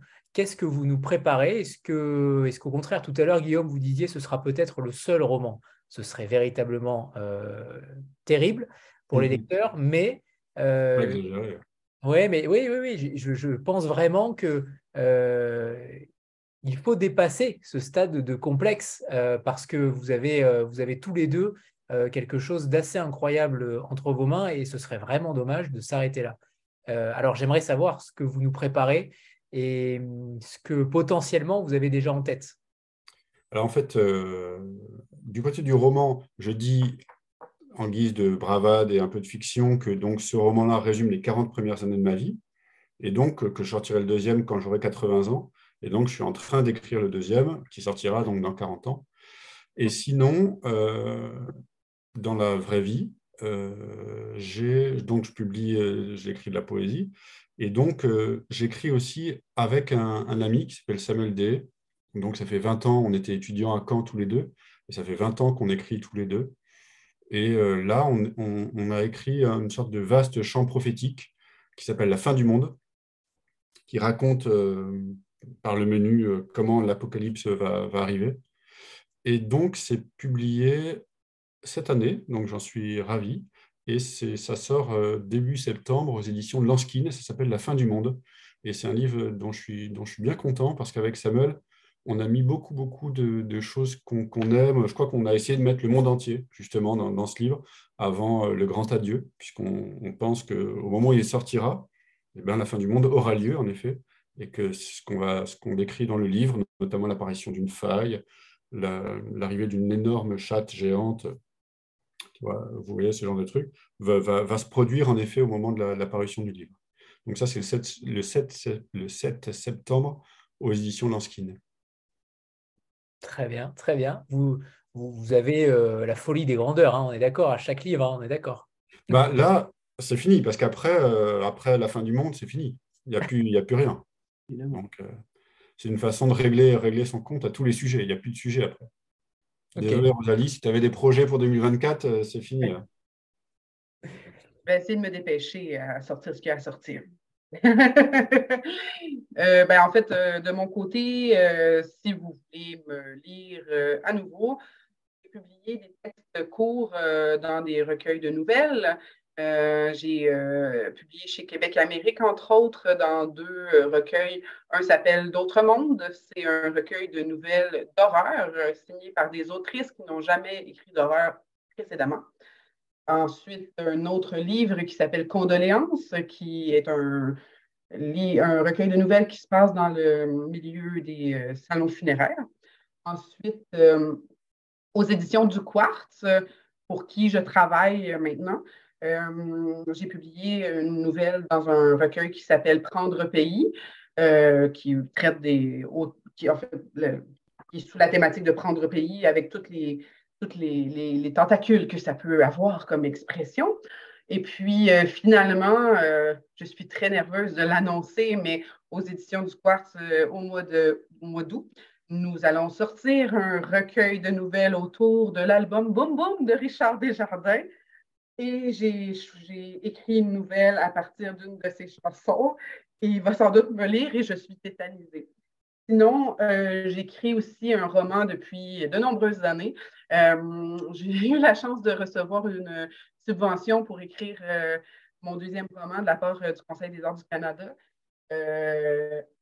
depuis est survenue une pandémie, une grossesse et un bébé. Donc, pour ça que ça prend du retard un peu. Mais en étant en France, je, viens plus longtemps que, que, prévu pour pouvoir prendre du temps pour rajouter quelques chapitres à ce roman à venir, qui va être une, fiction historique. Donc, euh, un roman, encore un peu une fois, une accumulation de textes, qu'il y a des textes qui sont réels, d'autres textes qui ne le sont pas. Il va y avoir des articles de journaux avec des faux articles de journaux, et puis il va y avoir euh, des histoires en parallèle, des gens qui se recoupent. Ça se passe dans un village habitibien, là où mes parents se sont rencontrés. Donc, encore une fois, c'est il y a beaucoup de, de, réel d'une certaine manière. C'est une espèce de, de, fictionnalisation des souvenirs familiaux qui me sont racontés. D'une certaine manière, je veux les amener un peu dans, dans mon univers à moi, puis en faire, en faire un livre, en faire ma propre fable euh, personnelle. Donc, euh, je vais rajouter plein de mensonges dans les histoires que ma famille m'a racontées. Euh, on va avoir du plaisir avec ça. À venir avant 2024, j'espère.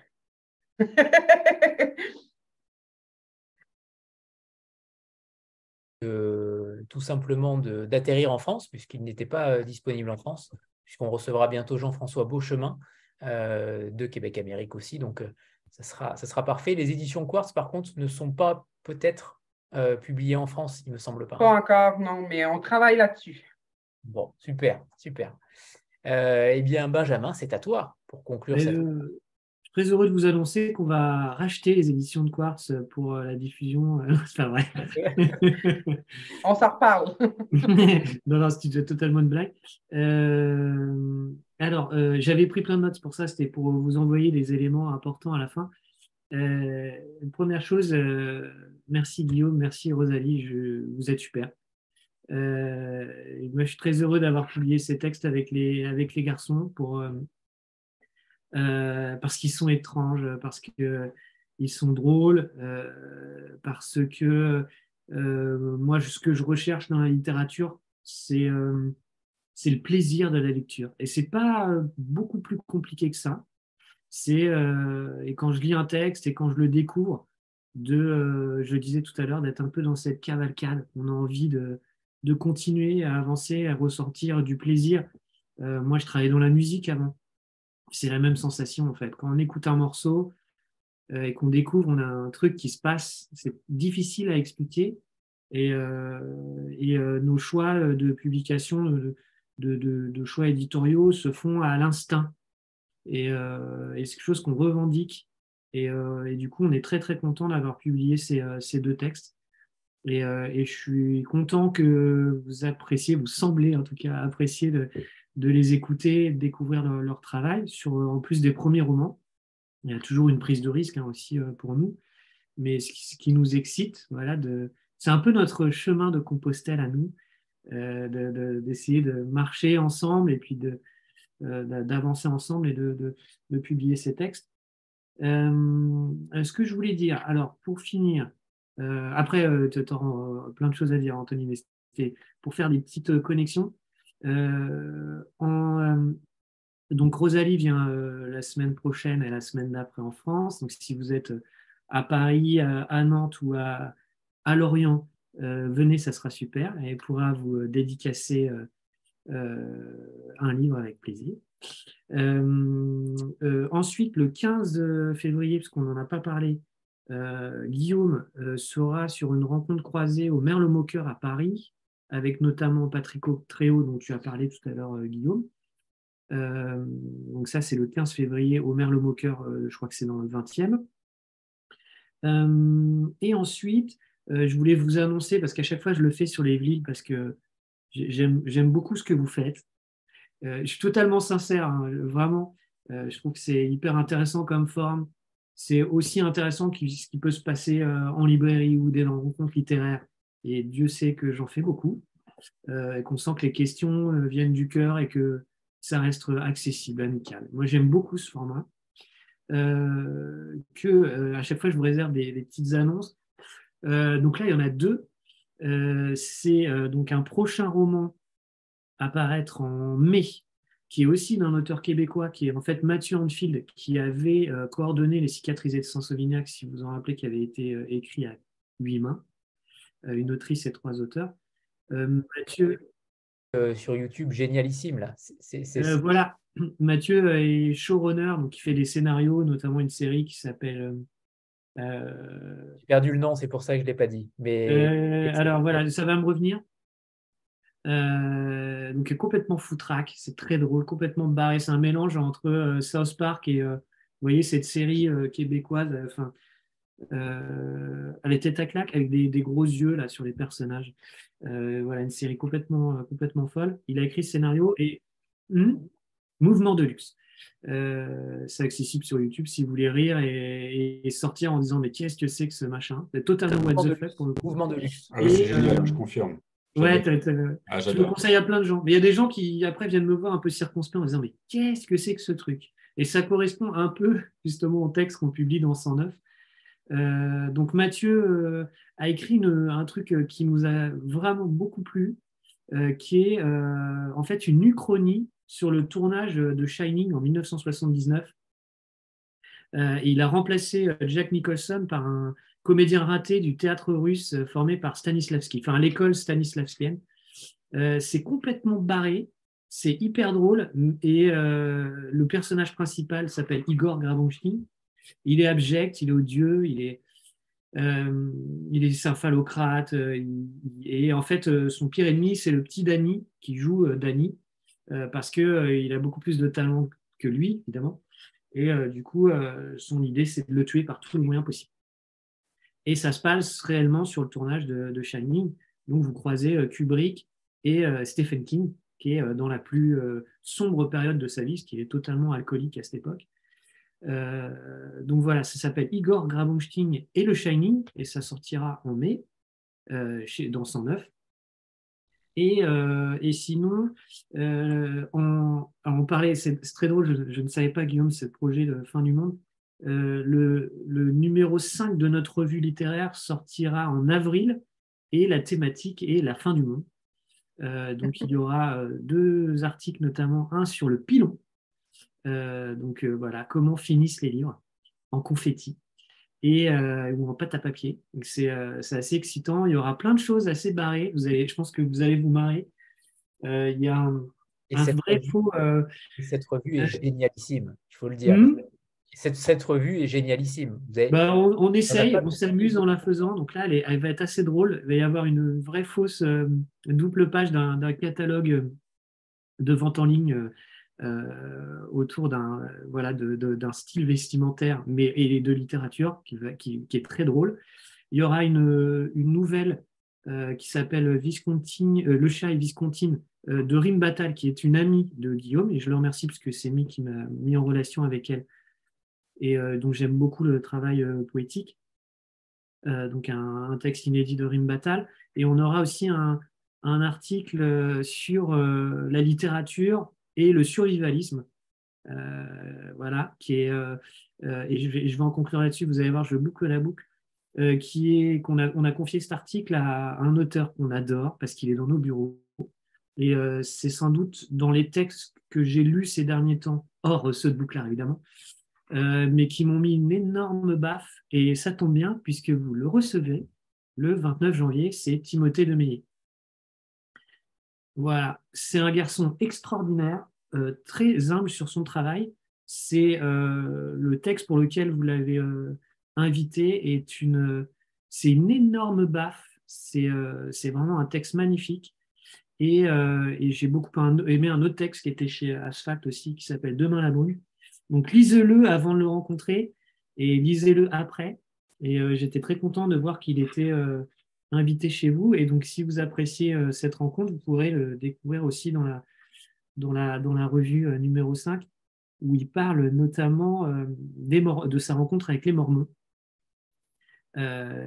puisqu'il est question pas mal de, littérature et de rapport aux archives chez, chez les Mormons. donc voilà, ça, ça sortira en avril avec une très belle couverture aussi totalement fin du monde d'une une illustratrice qui s'appelle euh, Lisa Moucher. Parce que euh, pour ceux qui ne la connaissent pas, elle est vraiment fascinante et c'est pas tous les jours qu'on voit une revue aussi euh, qualitative, que ce soit sur la qualité des textes, mais aussi sur la fabrication, puisque tu mets beaucoup aussi d'implication dans la fabrication des choses. Et je pense totalement à la carte, à la carte hydraulique. Hydrographique.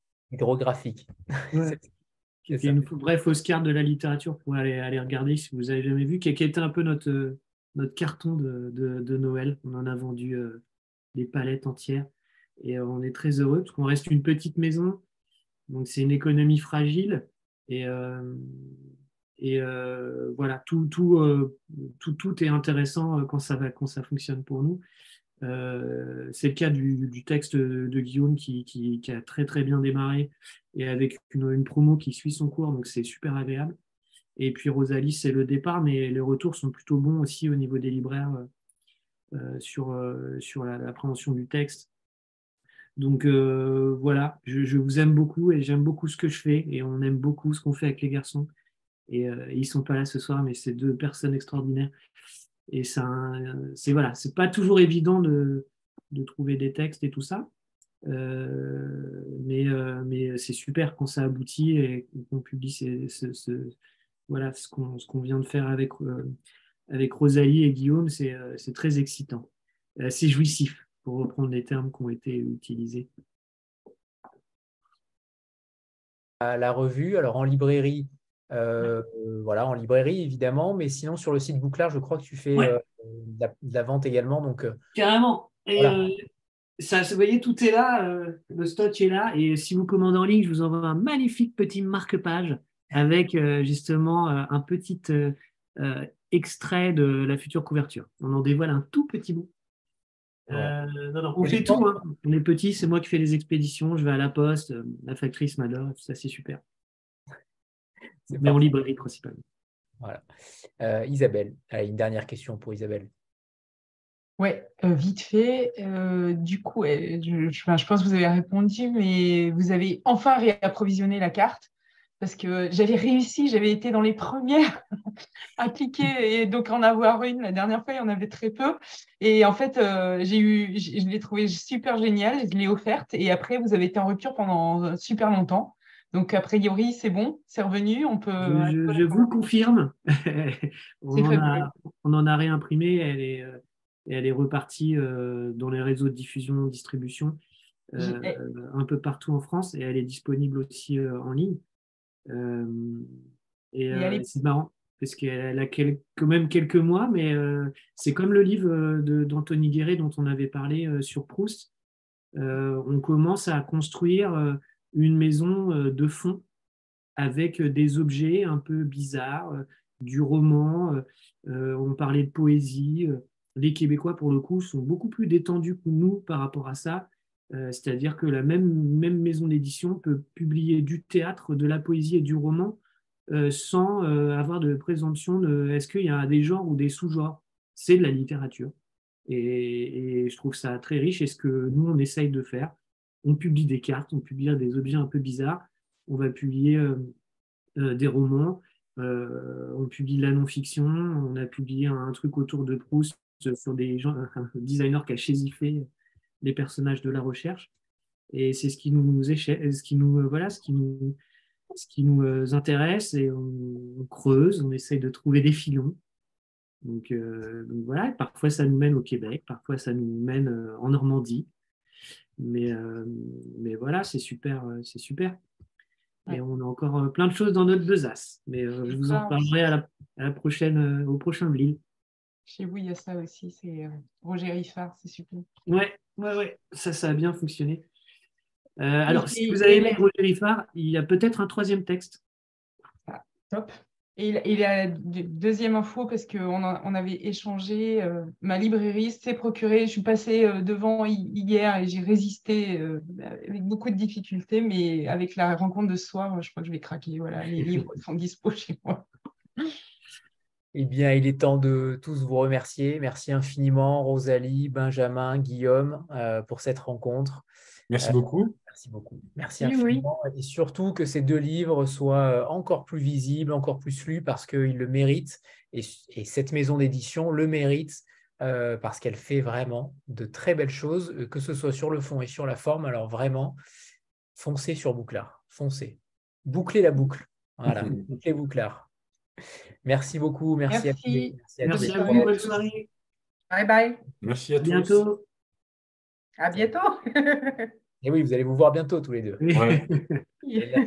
Dans quelques jours. Yes, j'ai hâte. Salut, bonne soirée à tous. Bye bye. Et la bise à Alex.